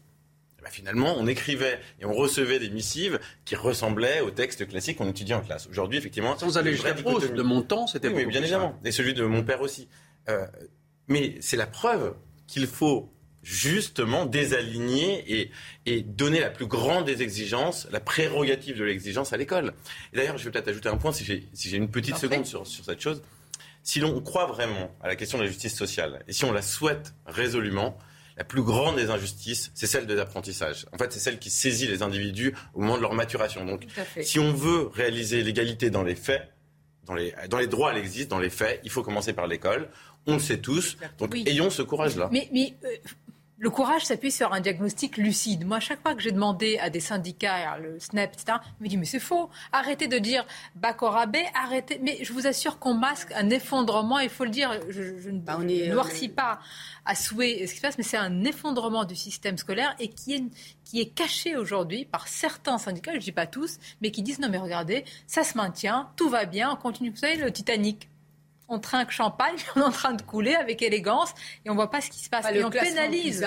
C'est, on est 22e sur 24, donc c'est une catastrophe. Là, et, quand, vous le dites, on vous extrême droitise, on dit que vous Quand les Ukrainiens arrivent, on se rend compte qu'on est nul en maths. Ah, les Ukrainiens, oui. Ah oui. Ah oui, c'est vrai. il y a une capacité d'adaptation des enfants dans différentes régions, on me le rapporte, le exceptionnel. Hein. Après, il y, a, il, y a, il y a ce niveau-là, il y a un manque d'exigence, mais le problème, c'est que c'est quelque chose qui dure depuis 20 ans. Et donc, à bout d'un moment, vous avez aussi des gens qui n'ont pas eu la bonne instruction, et pas éducation, euh, et qui, qui, deviennent profs à leur tour. Et donc, bah, le problème, c'est que quand vous, ne maîtrisez pas la langue, quand vous ne maîtrisez pas la lecture, les fondamentaux, tout ça, c'est compliqué aussi d'enseigner derrière. Moi, je corrige des, professeurs. Et à côté de ça, c'est ça qui est compliqué. Hein. Et à côté de ça, alors euh, je vais rebondir sur ça parce qu'on voit bien qu'en fait, on veut faire croire que ces, ces gamins-là, notamment des quartiers populaires, hein, eh bien, écoutez, il y a, tout un, mensonge. Euh, moi, non, non, mais moi, je, je, je, je pense qu'il y a une, une, une, posture qui fait qu'on est dans le misérabilisme et qu'on tire vers le bas en pensant que ces gamins n'ont pas les capacités. Je vais vous citer un exemple. Les, des élèves que j'ai suivis dans le cadre de, du, de, de mes missions de délégué du préfet, des jeunes du Val-Forêt. Le lycée militaire de Saint-Cyr donner la possibilité, dans le cadre du concours, hein, dans le cadre du concours, c'est pas la troisième voie, à des élèves de pouvoir intégrer le lycée militaire de Saint-Cyr et de passer le concours. On a fait un travail avec une association d'accompagnement à la scolarité en prenant des profs. Excusez-moi de dire des vrais profs, parce que souvent, c'est des animateurs qui faisaient l'accompagnement à la scolarité. Donc, des profs, maths, français, culture générale. On les a coachés pendant trois mois. Les gamins ont passé le concours de Saint-Cyr sur 15. La première année, on est dans la sixième année. La première année, il y en a sept qui ont été reçus. Aujourd'hui, il y en a 106 qui ont intégré le lycée militaire de Saint-Cyr. Certains sont sortis majeurs de la promotion. Donc vous voyez, donc ce que je veux dire par là, c'est qu'il faut arrêter ce misérabilisme qui encore une fois fait du mal et stigmatise sous prétexte de, de bons sentiments. Exigence et sélection devraient être les deux mamelle, si je veux dire, l'éducation nationale. Bon, je, vais vous poser d'autres questions. Euh, alors, pardon d'être un peu, d'entrer un peu dans la vie privée. Je vais vous demander à quels efforts vous pourriez consentir pour baisser l'énergie. Je sais que vous arrivez à vélo, parfois à pied, c'est dur. Jean-Louis Burga. Mais tout d'abord, le rappel des titres. C'est CNews Info.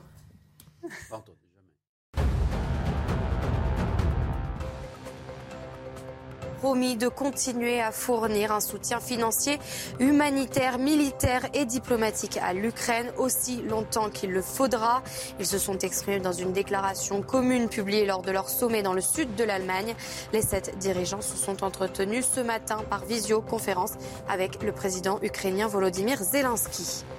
Au procès des attentats du 13 novembre, les 14 accusés s'expriment une dernière fois aujourd'hui devant la Cour avant la délibération des magistrats. Les discussions vont durer deux jours dans un lieu tenu secret et placé sous surveillance. La Cour d'assises spéciale de Paris rendra son verdict mercredi après dix mois d'audience. Et puis grève nationale des routiers. Aujourd'hui, des barrages filtrants étaient organisés ce matin à l'appel des syndicats de routiers à l'entrée de plusieurs zones industrielles un peu partout en France. Les syndicats demandent la réouverture immédiate des négociations salariales. Bon, avant de passer au sujet sur la consommation d'énergie, je voudrais qu'on écoute quand même le professeur euh, qui a montré cette copie, René Chiche, qui était chez Pascal Pro euh, tout à l'heure. Écoutons-le. Bien sûr, je suis en, pleine correction en ce moment et effectivement, j'ai été euh, assez, assez peiné et attristé parce que cette copie, euh, c'est pas la seule, évidemment. Euh, alors certainement, on va me dire, ah mais c'est un 10, 10 euh, orthographique, 10 lexique, j'ai choisi la pire, etc. Non, je vous dis, un, que ce n'est pas la, la, pire et qu'il y en a des dizaines de semblables dans mon, dans mon lot. J'ai même, grâce à vous d'ailleurs, puisque c'est vous qui m'en avez donné l'idée, publié un livre sur le sujet qui s'appelle La désinstruction nationale, dans lequel je dis tout. Vous allez arranger mes affaires. Mais, mais, mais, je crois, mais je crois qu'il faut aller plus loin maintenant. Il faut aller plus loin.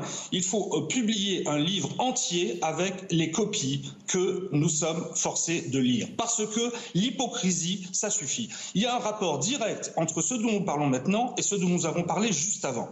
L'éducation nationale, c'est à la fois le temple des lâchetés et l'empire du mensonge. Un livre avec toutes les copies. Euh, une bibliothèque dans ce cas-là. tome 1, tome 2. C'est dur à lire surtout. Avoir la concurrence. Là. Alors, quelle concession À quelle concession êtes-vous prêt pour limiter votre consommation d'énergie? Éteindre la lumière, utiliser votre lave-linge en mode éco? Vous savez hein, oui. ah, Je demanderai des informations. Installer.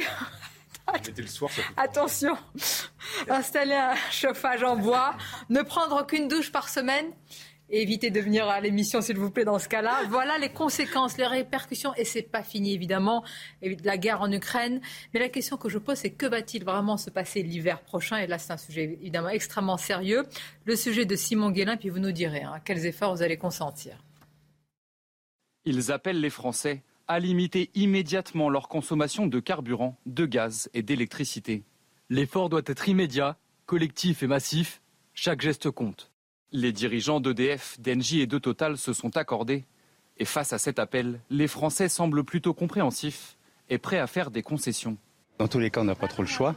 Hein, il y a des choses qui sont arrivées euh, suite à la guerre. Arrêter les appareils en veille, sortir plus et rester moins chez soi. Bon, j'ai déjà réduit un petit peu ma consommation en baissant d'un degré, mais euh, est-ce que tout le monde va pouvoir faire ça? Comme plusieurs pays d'Europe, la France ne reçoit plus de gaz russe, mais le président de la Commission de régulation de l'énergie se veut rassurant. Oui, nous avons des non pas des craintes ni des doutes, nous avons à travailler pour qu'on passe correctement l'hiver en approvisionnement. On n'en est pas sûr. Moi, j'en suis sûr, mais chacun. Ah, mais quand vous parlez, vous dites que l'hiver va être tendu. Ça veut dire quelque chose. Oui, l'hiver va être tendu et je pense qu'on va arriver à passer l'hiver. Le gouvernement confirme de son côté envisager le redémarrage provisoire d'une centrale électrique à charbon à Saint-Avold, dans Moselle. On va passer l'hiver. Moi, je vous dis, je ferai des efforts quand on rouvrira Fessenheim. Ouais, bah, je pense, voilà. Exact. C'est du donnant-donnant dans la vie. Non, ça rappelle, Comme j'ai toujours pas euh, compris pourquoi on l'a fermé. Ça rappelle 1974, quand Valéry Giscard d'Estaing disait on n'a pas de pétrole, mais on a des idées. Euh, Je voilà. crois qu'on a perdu les deux là. non, ne soyons pas pessimistes. qu'on s'est Non, fait euh, embarquer. Moi, ce qui m'intéresse, c'est vraiment l'opinion publique, la culture, le changement. Quand on vous dit euh, réduire votre consommation euh, d'énergie, Samy Piazuni, comment vous vous réagissez? Est-ce que ça s'appelle la sobriété? Et on y est tous contraints collectivement Est-ce que c'est un effort à consentir? Je pense qu'il faut dissocier la situation particulière, voilà, qui est celle que l'on traverse. Effectivement, il y a cette crise de l'approvisionnement énergétique qui est inédite depuis euh, 40 ans, depuis le, dernier choc pétrolier. Donc il faut s'adapter. Et là, on est dans le court-termisme. Donc effectivement, euh, on sait qu'il y a des pics de charge. Là, on parle de, choses techniques. Hein. On ne parle pas de l'urgence climatique. On ne parle pas de changement, la sobriété à long terme. On parle très concrètement d'éviter des pics de surcharge pour les infrastructures et les approvisionnements. Donc euh, là, peut-être qu'effectivement, collectivement, on peut être un peu plus vigilant. Mais la vigilance n'est pas un changement de comportement, c'est un changement de tactique. Ah. La, la vigilance, c'est euh, euh, à un moment donné, on s'adapte. Ce qui ne veut pas dire qu'on est en train de parler de changements euh, séculaires, de- d'habitudes et de modes de pensée et de, et de rapport de- à la modernité. Maintenant, plus fondamentalement, est-ce que cela a un sens et, et comment faut le percevoir? Bah, très, très, très honnêtement, euh, des efforts qui peuvent être consentis euh, de manière euh, ponctuelle, euh, oui, on peut tous l'entendre et je pense qu'on peut tous en faire. Euh, et je pense que cela amènera quelques bonnes habitudes aussi. Euh, on est tous, on est tous confrontés à des climatisations trop fortes, euh, à des oublis de lumière. Bon, c'est pas grave, ça, ça, ça se fait. Maintenant, plus fondamentalement, ce ne sont pas ces petits efforts qui changeront la trajectoire climatique du monde, et ça, faut le comprendre. Ah, c'est l'effort c'est collectif, c'est c'est des choix politiques comme. Fessenheim. Et donc, et là, c'est le- c'est collectivement la prise de conscience qu'il faut changer de modèle. pour ça. C'est peut-être un peu énergétique. démago, mais je dis, quand vous aurez des choix politiques, euh, je veux dire, sans zigzag, alors, dans ce cas-là, évidemment, on changera. Alors, euh, par exemple, quelle température est votre logement, si je peux me permettre, Arthur Vatrigan Euh, je Si peux vous le remettre, alors c'est une bonne Vous question. devez être à 20 degrés. avant bah, Peut-être. Bah, je, je, je- Il faut descendre à 16. Je me demande s'ils vont nous confiner sans chauffage à la Noël, en fait. C'est surtout ça la question. ah non, mettez pas tout- tout- tous les, tous les problèmes. Non, mais je pense qu'il y a une. Vous En fait, la, la question, c'est ça, c'est zigzag. C'est que, évidemment, qu'à partir du moment où il y a une situation exceptionnelle, on commence à avoir beaucoup de situations exceptionnelles. Quoi. Le retour de l'histoire, on commence à vraiment le sentir passer. Euh, on peut faire des efforts. La question, c'est on est prêt à faire des efforts à partir du moment où il y a une contre. euh, il y a à partir du moment où le, gouvernement est clair sur sa stratégie. Et euh, évidemment que là, c'est la fin des Trente glorieuses, le paradigme de toute consommation, immédiateté. Évidemment qu'on n'est plus là. Et il y a la question de l'indépendance, hein, parce qu'on dit, euh, nous, on nous demande de fermer notre radiateur, mais le, le Qatar va mettre des climatisations euh, au foot. Oui, mais sauf que eux, ils ont du gaz à volonté, pas nous. Donc euh, on a cette question-là qui se pose. Et quand on voit que le gouvernement dit, on ferme le nucléaire, on ferme le charbon, ah mais finalement l'éolienne ça marche pas très bien, on va réouvrir le, les- Ah le- oui. le- le charbon, on peut se dire, ok, je vais faire des efforts, mais pourquoi faire? Pour rappel, on a investi 150 milliards dans le solaire et dans l'éolien en 15 ans. Est-ce que ces 150 milliards, on n'aurait pas pu, je sais pas, changer euh, les, les, euh, les modes de chauffage des gens en passant du fioul euh, à la pompe à chaleur, par exemple? Est-ce qu'on n'aurait pas pu isoler toutes les maisons de tout de chacun vous vous avec souvenez quand on nous disait avant acheter des diesels, acheter, acheter, acheter. Ou mais Vous voilà, toutes ces changer- publicités changer de maintenant arrêtez, arrêtez, arrêtez. Voilà, bah arrêtez, ok. Bah, au lieu- de mettre 150 milliards dans des éoliens qui détruisent, un, la géographie qui est moche et en plus qui ne sert pas à grand chose, bah, peut-être qu'on va aider les gens à euh, changer de Trouvez voiture. l'éolien moche? Et changer de voiture, Non, électrique, ça a- un coût. Il y a une vraie question sur et vous nous la direz dans quelques instants après la pause. Il y a une vraie question, a dit Jean-Luc sur la Burger. construction des villes, oui. Ah. Ah oui, ça. Encore Euh, faut-il que les gouvernements soient cohérents. Justement, on va parler un peu de politique, parce que je sens que ça vous démange, ça vous gratouille de parler de ce qui va se passer cette semaine. Gouvernement d'action, de coalition, avec qui, quoi, comment, quel débauchage, quelle trahison pour quelle politique. On va en parler, puis on reviendra quand même sur Papenjay. Ça m'intéresse aussi d'avoir votre avis, évidemment. Euh, Samy, vous avez écrit sur ces sujets-là. À tout de suite, une courte pause et on se retrouve. La suite de Midi News, vos débats, et on attend. On attend le nouveau gouvernement. Avec impatience. Les Français attendent. Hmm? Vous êtes impatiente? Oh, brûle, je Surtout brûle. Jean-Louis, Jean-Louis Mais d'abord, je vous fais encore attendre. C'est News Info, les titres avec Audrey. Le gouvernement propose de plafonner la hausse des loyers à 3,5% pendant un an. Le but, limiter l'impact de l'inflation sur les locataires. Et puis une réunion de la ministre de la Transition écologique et de la cohésion des territoires, Amélie de Montchalin, est par ailleurs prévue dans la semaine avec les associations de locataires. 627 signalements pour atteinte à la laïcité dans l'éducation nationale. C'est le dernier chiffre communiqué par le ministère entre décembre 2021 et mars 2022. Parmi ces signalements, le port de tenues religieuses dans les établissements scolaires, il est en hausse de 7% par rapport au trimestre précédent. Enfin, en tennis, le tournoi de Wimbledon débute aujourd'hui à Londres. L'état de santé de Rafael Nadal va être scruté de près. L'Espagnol se veut rassurant avant son premier tour demain. Si je suis là, c'est que ça va mieux, a-t-il dit en conférence de presse. Le dernier vainqueur de Roland Garros a subi des injections légales au pied gauche. Une semaine de consultation, de tractation, de discussion. Est-ce qu'il y a d'autres synonymes pour arriver à un gouvernement d'action? Dis pas de coalition, donc c'est la mission en tous les cas d'Elisabeth Borne. Si elle l'accepte, elle n'a pas le choix. Euh, mandatée par Emmanuel Macron. Moi, je vous demande quelle image. vraiment, je me dis, donc d'ici vendredi, elle va consulter, etc. Encore un nouveau gouvernement élargi sans Rassemblement national et sans la France insoumise. Quelle image cela renvoie, selon vous? Bon, je pense que c'est assez, on est assez coutumier de ce type d'organisation. Après une élection, on remanie. Donc, euh, il n'y a rien d'anormal dans la situation. En revanche, la situation, elle, elle a changé. Effectivement, le substrat sur lequel ce remaniement s'effectue, euh, effectivement, n'est pas tout à fait le même. Une fois que le gouvernement a clarifié, enfin que Emmanuel Macron a clarifié le fait qu'il n'élargirait pas euh, aux extrêmes, et je n'aime pas ce terme, donc aux partis, ouais, à la LFI et au Rassemblement national, les choses sont relativement claires ce qui va essayer de, ce que Emmanuel Macron va faire, et ses éléments de langage sont extrêmement clairs, c'est essayer d'avoir un gouvernement d'action, mais action veut dire pragmatisme. Donc essayer de ménager d'une part les sensibilités, d'autre part d'essayer d'avoir une forme de consensus, alors qui sera mou, parce qu'en réalité, les personnes qui sont dans le dissensus sont en dehors de ce consensus. Donc on sait très bien que ça va être difficile. Euh, et puis enfin, s'approcher de vers quelque chose qui va lui permettre quand même de finir sur une note plutôt positive, qui est l'unité, l'union nationale. Donc il va, faire une, il va avoir une composition, et à cœur d'avoir une composition qui reflète cet idéal-là. Mais je ne sais pas s'il va y parvenir. J'ai une vraie question quand on dit le RN et la France insoumise. Non. je peux comprendre dans le gouvernement, mais j'ai envie de savoir qui fixe ce cercle de la raison, en réalité, ce cercle de la respectabilité? Comment vous le délimitez? Parce qu'il y a des personnes qui sont, par exemple, je dis Robert Ménard, qui ne cache pas ses intentions de rentrer au gouvernement. Il est quand même, il a soutenu Marine Le Pen, enfin mollement, mais il est quand même plutôt de cette tendance-là. Et aujourd'hui, il pourrait, il manifeste son envie d'entrer au gouvernement. Alors, est-ce qu'il est dans le cercle, sur la ligne du cercle, dans l'épaisseur du trait? Comment on fait? Robert Ménard, il, a changé de cercle plusieurs fois dans sa vie. Il est rentré, ressorti. Euh, bon, euh, on est, voilà, il a le droit de changer, il a le droit d'évoluer ses convictions. Il a beaucoup, il a évolué assez vite quand même ces deux dernières années, ce qui est assez amusant. Il a des fidélités euh, successives, on va dire. Oui, voilà, souvent Robert varie. mais là, en effet, ce qui est intéressant, c'est qu'il veut refaire le cercle de la raison en passant au-delà des urnes, tout simplement. Voilà, il dit voilà, je délimite le terrain. Alors, ce qui est toujours amusant, c'est de voir que les communistes, il n'y a pas de souci, c'est pas extrémiste, 100 millions de morts en détail. Euh, Fabien Roussel qui explique Staline, c'est pas vraiment dictateur, ça, ne dérange pas non plus. C'est quand même, il a, il a voilà. c'est lui qui détermine partie de gouvernement ou pas. C'est lui qui a le monopole de savoir qui peut gouverner ou pas. Euh, sauf que dans toute cette analyse qui est assez intéressante depuis une semaine, il y a quand même quelque chose encore que beaucoup ont oublié, c'est l'abstention parle pas d'abstention. D'ailleurs, il y a quatre blocs. Il y a l'extrême centre, l'extrême gauche, et, il y a, les Français.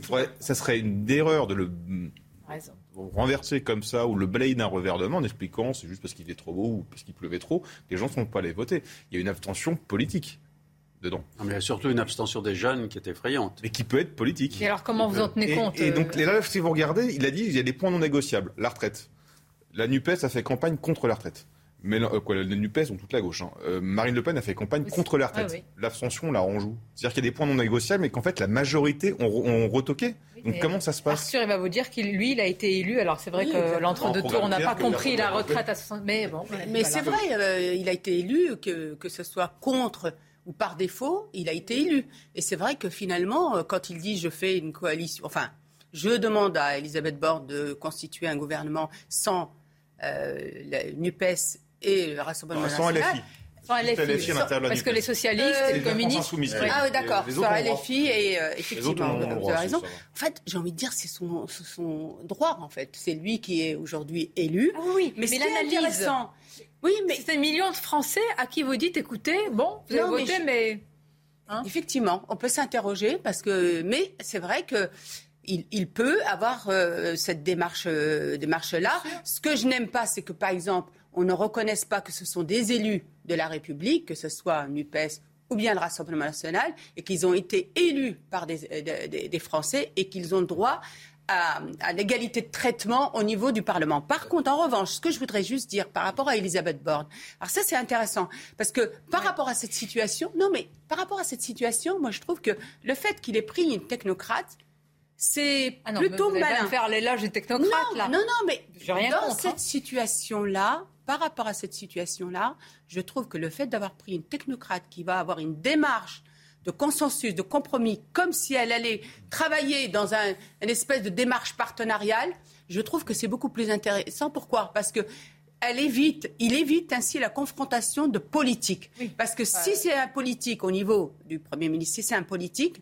si c'est un, un député, la confrontation sera Oui, beaucoup enfin. plus forte, je pense. Non, mais la politique, c'est l'art du compromis, justement. Ce Mais- qui manque, c'est c'est ce- ce- cette, ma- cette malice, ce savoir-faire, cette négociation. euh, C'est Là, on est dans une assemblée qui, justement, tout sauf technocrate. Tout est tellement politique. C'est- Ouais. Tout est politique. C'est là ajouter Non, c'est- c'est euh, simplement, c'est pas la situation euh, à laquelle on fait face, elle n'est pas si différente d'une situation usuelle. Euh, en réalité, si on avait eu une élection avec un parti élu majoritairement, alors il s'agit d'une majorité relative, mais elle a la majorité, donc je parle de la REM, et un parti d'opposition, les choses auraient été claires, personne n'aurait dit, et personne n'aurait accusé le président de ne pas faire entrer l'opposition. Donc c'est la même chose, sauf que d'avoir une opposition en bloc, on a une opposition qui est scindée en deux. C'est tout. Donc il n'y a rien de différent, il n'y a pas de déni démocratique. Ça se passe jamais comme ça. Si on a arrimé, désolé pour le double emploi d'arrimé ce soir, je sais pas pourquoi. je- Non, mais c'est vrai, c'est pas euh, une crise de régime, vous avez raison. pas du tout. C'est pas ingouvernable, contrairement à tout ce qu'on a si on a entendu. arrimé la législative à la présidentielle, c'est justement pour qu'il puisse y avoir un alignement entre la formation gouvernementale et, le, et le président de la République. Donc voilà, c'est d'avoir un exécutif aligné. Donc il n'y a rien de nouveau, rien de particulier.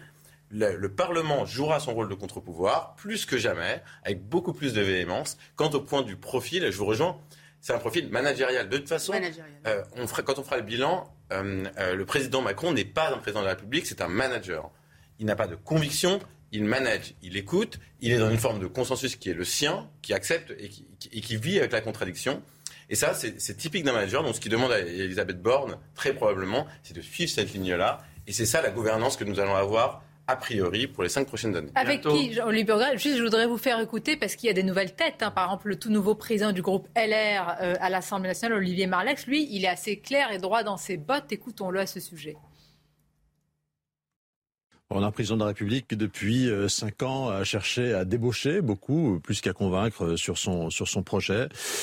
Euh, voilà, moi j'ai le, seul intérêt d'être de ne plus être totalement un jeune premier, c'est que peut-être que mes, mes, actes, mon action, mes actions passées euh, montrent que je suis euh, quelqu'un d'assez fidèle, fidèle dans son dans, son parcours. Et donc je pense qu'aujourd'hui on a beaucoup mieux à faire que de se que de se vendre individuellement, c'est d'obtenir des avancées pour les Français, puisque nous sommes en position de nous battre pour d'obtenir, d'exiger du gouvernement qu'il nous écoute. Je suis incorruptible, m'a-t-il dit. Personne ne va m'acheter. Oui, mais c'est Alors, vrai. alors, C'est- je, je- je respecte, mais je me souviens de tout ce que ceux qui m'ont dit, enfin, nous ont dit ça sont entrés au gouvernement après, mais ça ne veut pas dire que lui le fera. hein. On est au cœur de la politique. Emmanuel Macron va devoir euh, euh, gouverner en n'étant pas tout seul euh, dans, dans, dans les décisions. Il va écouter d'autres personnes. Vous que me le dites comme pour- si c'est naturel chez lui, Jean-Luc C'est pas naturel chez lui, mais c'est ce qui va se passer. Et coller des étiquettes, euh, comme on a l'habitude de le faire depuis quelque temps sur la, euh, Elisabeth- Borne serait une technocrate. euh, euh, Bah, bah, si vous dites que vous êtes une journaliste, c'est une vraie étiquette. Elle est non, technocrate, c'est la réalité. elle, va, elle va fonctionner dans un environnement différent. Ça, fait, ça fait trois semaines qu'elle est là. Elle, elle, va, elle va Les composer- sont comptés. hein. va composer un gouvernement.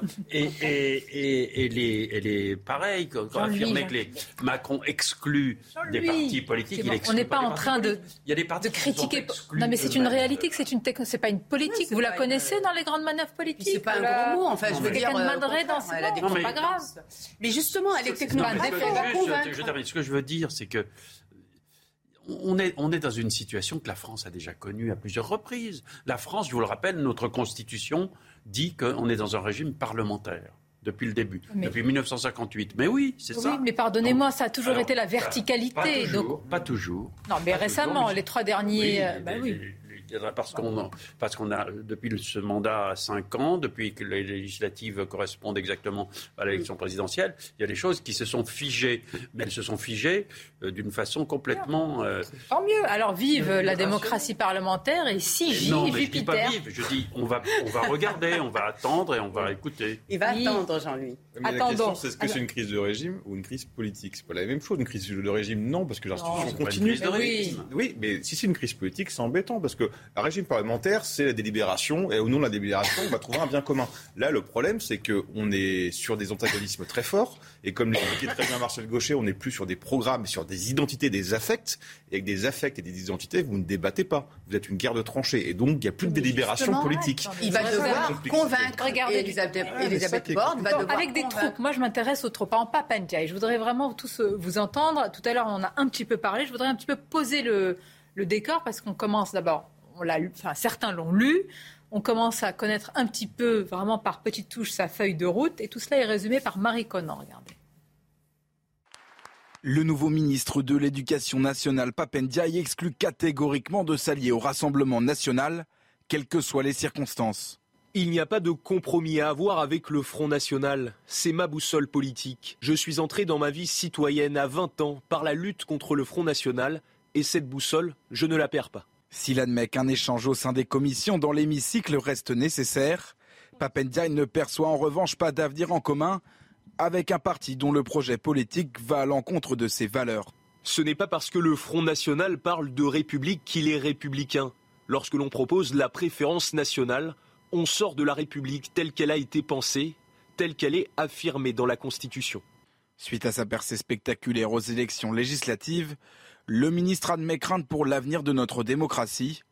Il tient à alerter sur les dangers d'une banalisation de l'extrême droite. Cette entrée massive à l'Assemblée témoigne de son implantation durable. Évidemment, si l'on continue à en pointiller cette courbe en se projetant dans les années à venir, la question gravissime de l'accession du Front National au pouvoir ne relève plus de la fantasmagorie. Papendiaï le répète, l'objectif durant son mandat sera de rassembler tous les Français et accueillir tous les enfants, quelle que soit leur nationalité. Quand vous lisez en détail cet entretien, ce qui est frappant aussi, c'est quand il dit euh, l'accession donc au pouvoir du RN n'est plus fantasmagorique, etc. Mais envie de dire, mais la responsabilité en incombe à qui? Comme si on était, ils étaient spectateurs d'un phénomène et que les gens votent, c'est leur faute, ils votent mal, le peuple a mal voté, il a qu'à revoter, et nous on regarde ça et c'est inéluctable. C'est quand même assez euh, Oui, édifiant, alors, je sais pas. Un sens, c'est une forme de, de déni démocratique euh, et, et d'absence de remise en cause. Bon, alors, vous aurez tous remarqué qu'il parle de Front National, donc il est resté ancré dans ses luttes militantes euh, de, de sa prime jeunesse, et je pense qu'il a relativement peu évolué sur le sujet, par posture ou par conviction, je l'ignore. Et, et on verra euh, effectivement dans les années à venir ce qu'il en est euh, véritablement de ce qu'il pense. Euh, ce qui me gêne euh, beaucoup, c'est qu'il ne mette pas, et aujourd'hui la situation l'exige, sur un même plan, s'il prend cette posture-là de centriste, euh, ouvert, euh, sur le progrès, euh, sur le même plan l'extrême gauche et ce qu'il appelle l'extrême droite. Et cette cécité-là, que les autres n'ont pas, marque une forme de singularité qui est inquiétante parce qu'aujourd'hui, les périls dans l'école, je suis désolé, je ne connais aucun débat et je me défie d'en trouver un qui provient de la dite extrême droite sur les 15 dernières années. Tous les périls qui portent sur l'école sont ceux de l'entrée des idéologies woke. Mais alors, aller plus loin, c'est intéressant. Alors pourquoi cette forme de complaisance euh, vis-à-vis de l'extrême gauche? Malheureusement, il a des alliés objectifs au sein de cette extrême gauche. Il suffit de voir la levée de bouclier qui a été relative, tout à fait malhonnête quant aux, aux critiques qui lui ont été adressées lors de l'annonce de, de sa nomination. Finalement, les gens se sont interrogés sur ses écrits et sur son parcours, notamment son parcours américain et l'influence euh, d'une vision du monde très teintée d'américanisme. Et on a répondu, euh, si vous, si vous émettez ces critiques-là, c'est parce que vous êtes raciste. Je veux dire, euh, très sincèrement, il a bénéficié d'un certain nombre de largesses de, de personnes qui ne devraient pas être ses alliés. Je, je vais quand même répéter quelque chose. Contrairement à ce que d'autres ont pu dire, et là je ne parle pas du même bord, il ne s'agit pas d'un- des derniers indigénistes. C'est quelqu'un qui effectivement a aujourd'hui pris un parti qui est plutôt du côté woke, plutôt du, du côté néo-progressiste, mais c'est quelqu'un qui, fait, qui, qui effectue une recherche qui n'est pas celle euh, d'un- d'une lutte politique.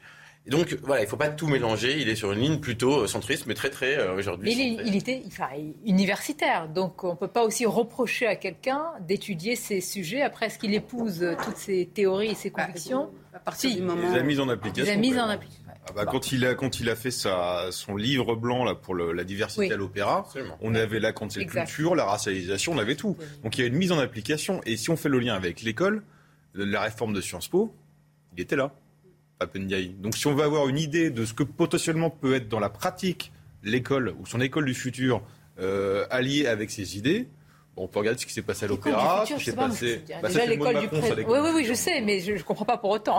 L'école du présent, c'est déjà pas mal. L'école du futur, c'est la réforme de Sciences Po et les euh, livres blancs de la diversité à l'opéra, c'est inquiétant. Vous allez nous parler de l'école du futur? Les titres. Oui, vous allez nous raconter ça. Les titres, c'est News Info d'abord, Jean-Louis, juste après. Ouverture du procès de Jean-Marc Reiser. Aujourd'hui, l'homme de 62 ans est renvoyé devant les assises du Bas-Rhin pour l'assassinat de Sophie Le Tan. Cette étudiante avait euh, disparu en septembre 2018, juste après avoir visité l'appartement de l'accusé. Jean-Marc Reiser a toujours nié toute implication dans cette disparition. Il risque la prison à perpétuité. Plusieurs associations se sont donné rendez-vous hier devant la mairie de Paris. Principale cible de cette manifestation, Anne Hidalgo. Les personnes rassemblées protestaient entre autres contre le plan anti-crack de la maire de Paris qui prévoit notamment l'ouverture de salles de shoot dans la capitale. Enfin, au Canada, c'est une découverte à la fois extraordinaire et historique qu'a fait par hasard un chercheur d'or. Il a trouvé le corps d'un bébé mammouth, plus précisément les restes momifiés d'un bébé mammouth pratiquement complet. L'animal serait mort il y a plus de 30 000 Merci Audrey. C'est très éclectique, c'est varié, c'est formidable. C'est la promesse. Merci à vous. je, une dernière remarque, et je vais vous faire réagir sur Papendia. Il veut rassembler. Je me suis toujours demandé comment est-ce qu'on peut rassembler en faisant peur, en disant voilà l'épouvantail, mais je rassemble. Rassembler, c'est quelque chose de positif, c'est d'ouvert. C'est difficile de rassembler en, en agitant un épouvantail et en entretenant les euh, peurs quand même. Il, a peu, il a peu parlé. Il a parlé effectivement ah ce week-end dans un. C'est pas faute de l'inviter. Dans, dans, le Parisien. Euh, il a eu certainement. Je pense que le personnage va se fabriqué en tant que ministre de l'Éducation nationale. Il, n'avait pas le même profil, reconnaissez-le, lorsqu'il arrivait en France de ses séjours aux États-Unis et face à des sujets qui n'avaient pas l'envergure de ceux qu'il va devoir affronter aujourd'hui à l'Éducation nationale. Donc, moi je dis. Par exemple, il dit que le, principal, l'un des principaux sujets pour, euh, dans l'éducation à l'école, c'est l'égalité des chances. Bien sûr. Oui, enfin, il y a le niveau d'abord. Oui, mais ça, c'est un... Non, mais c'est un vrai sujet. Il, donne des chiffres, en plus. Oui, vous avez vu. Je trouve que c'est très symptomatique de, voyez, d'une certaine vision. C'est vrai ce qu'il dit, ah, mais... L'égalité des chances, c'est tout de même quelque chose d'important. Oui, mais d'abord le niveau, l'excellence, l'exigence, la sélection. dans notre situation actuelle, l'éducation nationale crée des, des, des personnages. Lui, bonne et d'âne pour cette L'égalité des chances en fonction des compétences et des capacités. Bien entendu, il faut le voir. Mais euh, je veux dire, il y a des inégalités extraordinaires. On ne le nie pas, Jean-Louis, mais c'est pas. Est-ce que c'est la priorité là dans l'éducation nationale Ça en fait partie. Lorsque vous voulez les personnages qui sortent des grandes écoles par rapport à ce qui sort aujourd'hui d'un profil classique. mais on ne s'inquiète pas quand on met ses enfants à l'école alsacienne, tout va bien. Non oui, mais c'est facile de dire ça. Oh, mais un petit coup comme ça, mais non, mais allez. Mais non, mais, c'est sûr que ces enfants, quand ils passeront le concours, il n'y aura aucun problème. vous avez raison. on va le voir à l'épreuve des faits et des actes. Nous jugeons aussi sur euh, son action en ce qui concerne ses enfants et sa famille, je veux dire, c'est un débat qui. Euh, non, mais avouons que pour le ministre de l'Éducation, on peut s'interroger, on scolarise les enfants. On a souvent posé la question. on les protège. On Allez, on les protège. Mais, je, pense que prendre enfin, commencer par l'égalité des sens, c'est prendre un rebours la thématique. On ne peut pas arriver à la fin, constater une inégalité, ne pas s'interroger sur ses racines, ses causes racines, et ensuite mettre en place des mesures complètement arbitraires et artificielles pour essayer d'y répondre. C'est exactement ce qui a été fait à l'Opéra de Paris. Aujourd'hui, si c'est ça la proposition politique de Papendiaï, effectivement, ça, ça va être compliqué et je vous prédis qu'il sera en échec. Vous entendez? C'est la cloche. Fin des cours. C'est terminé. fin de Flexibility is great. That's why there's yoga. Flexibility for your insurance coverage is great too. That's why there's United Healthcare Insurance Plans. Underwritten by Golden Rule Insurance Company, United Healthcare Insurance Plans offer flexible, budget friendly coverage for medical, vision, dental, and more. One of these plans may be right for you if you're, say, between jobs, coming off your parents' plan, turning a side hustle into a full hustle, or even missed open enrollment. Want more flexibility? Find out more about United Healthcare Insurance Plans at uh1.com.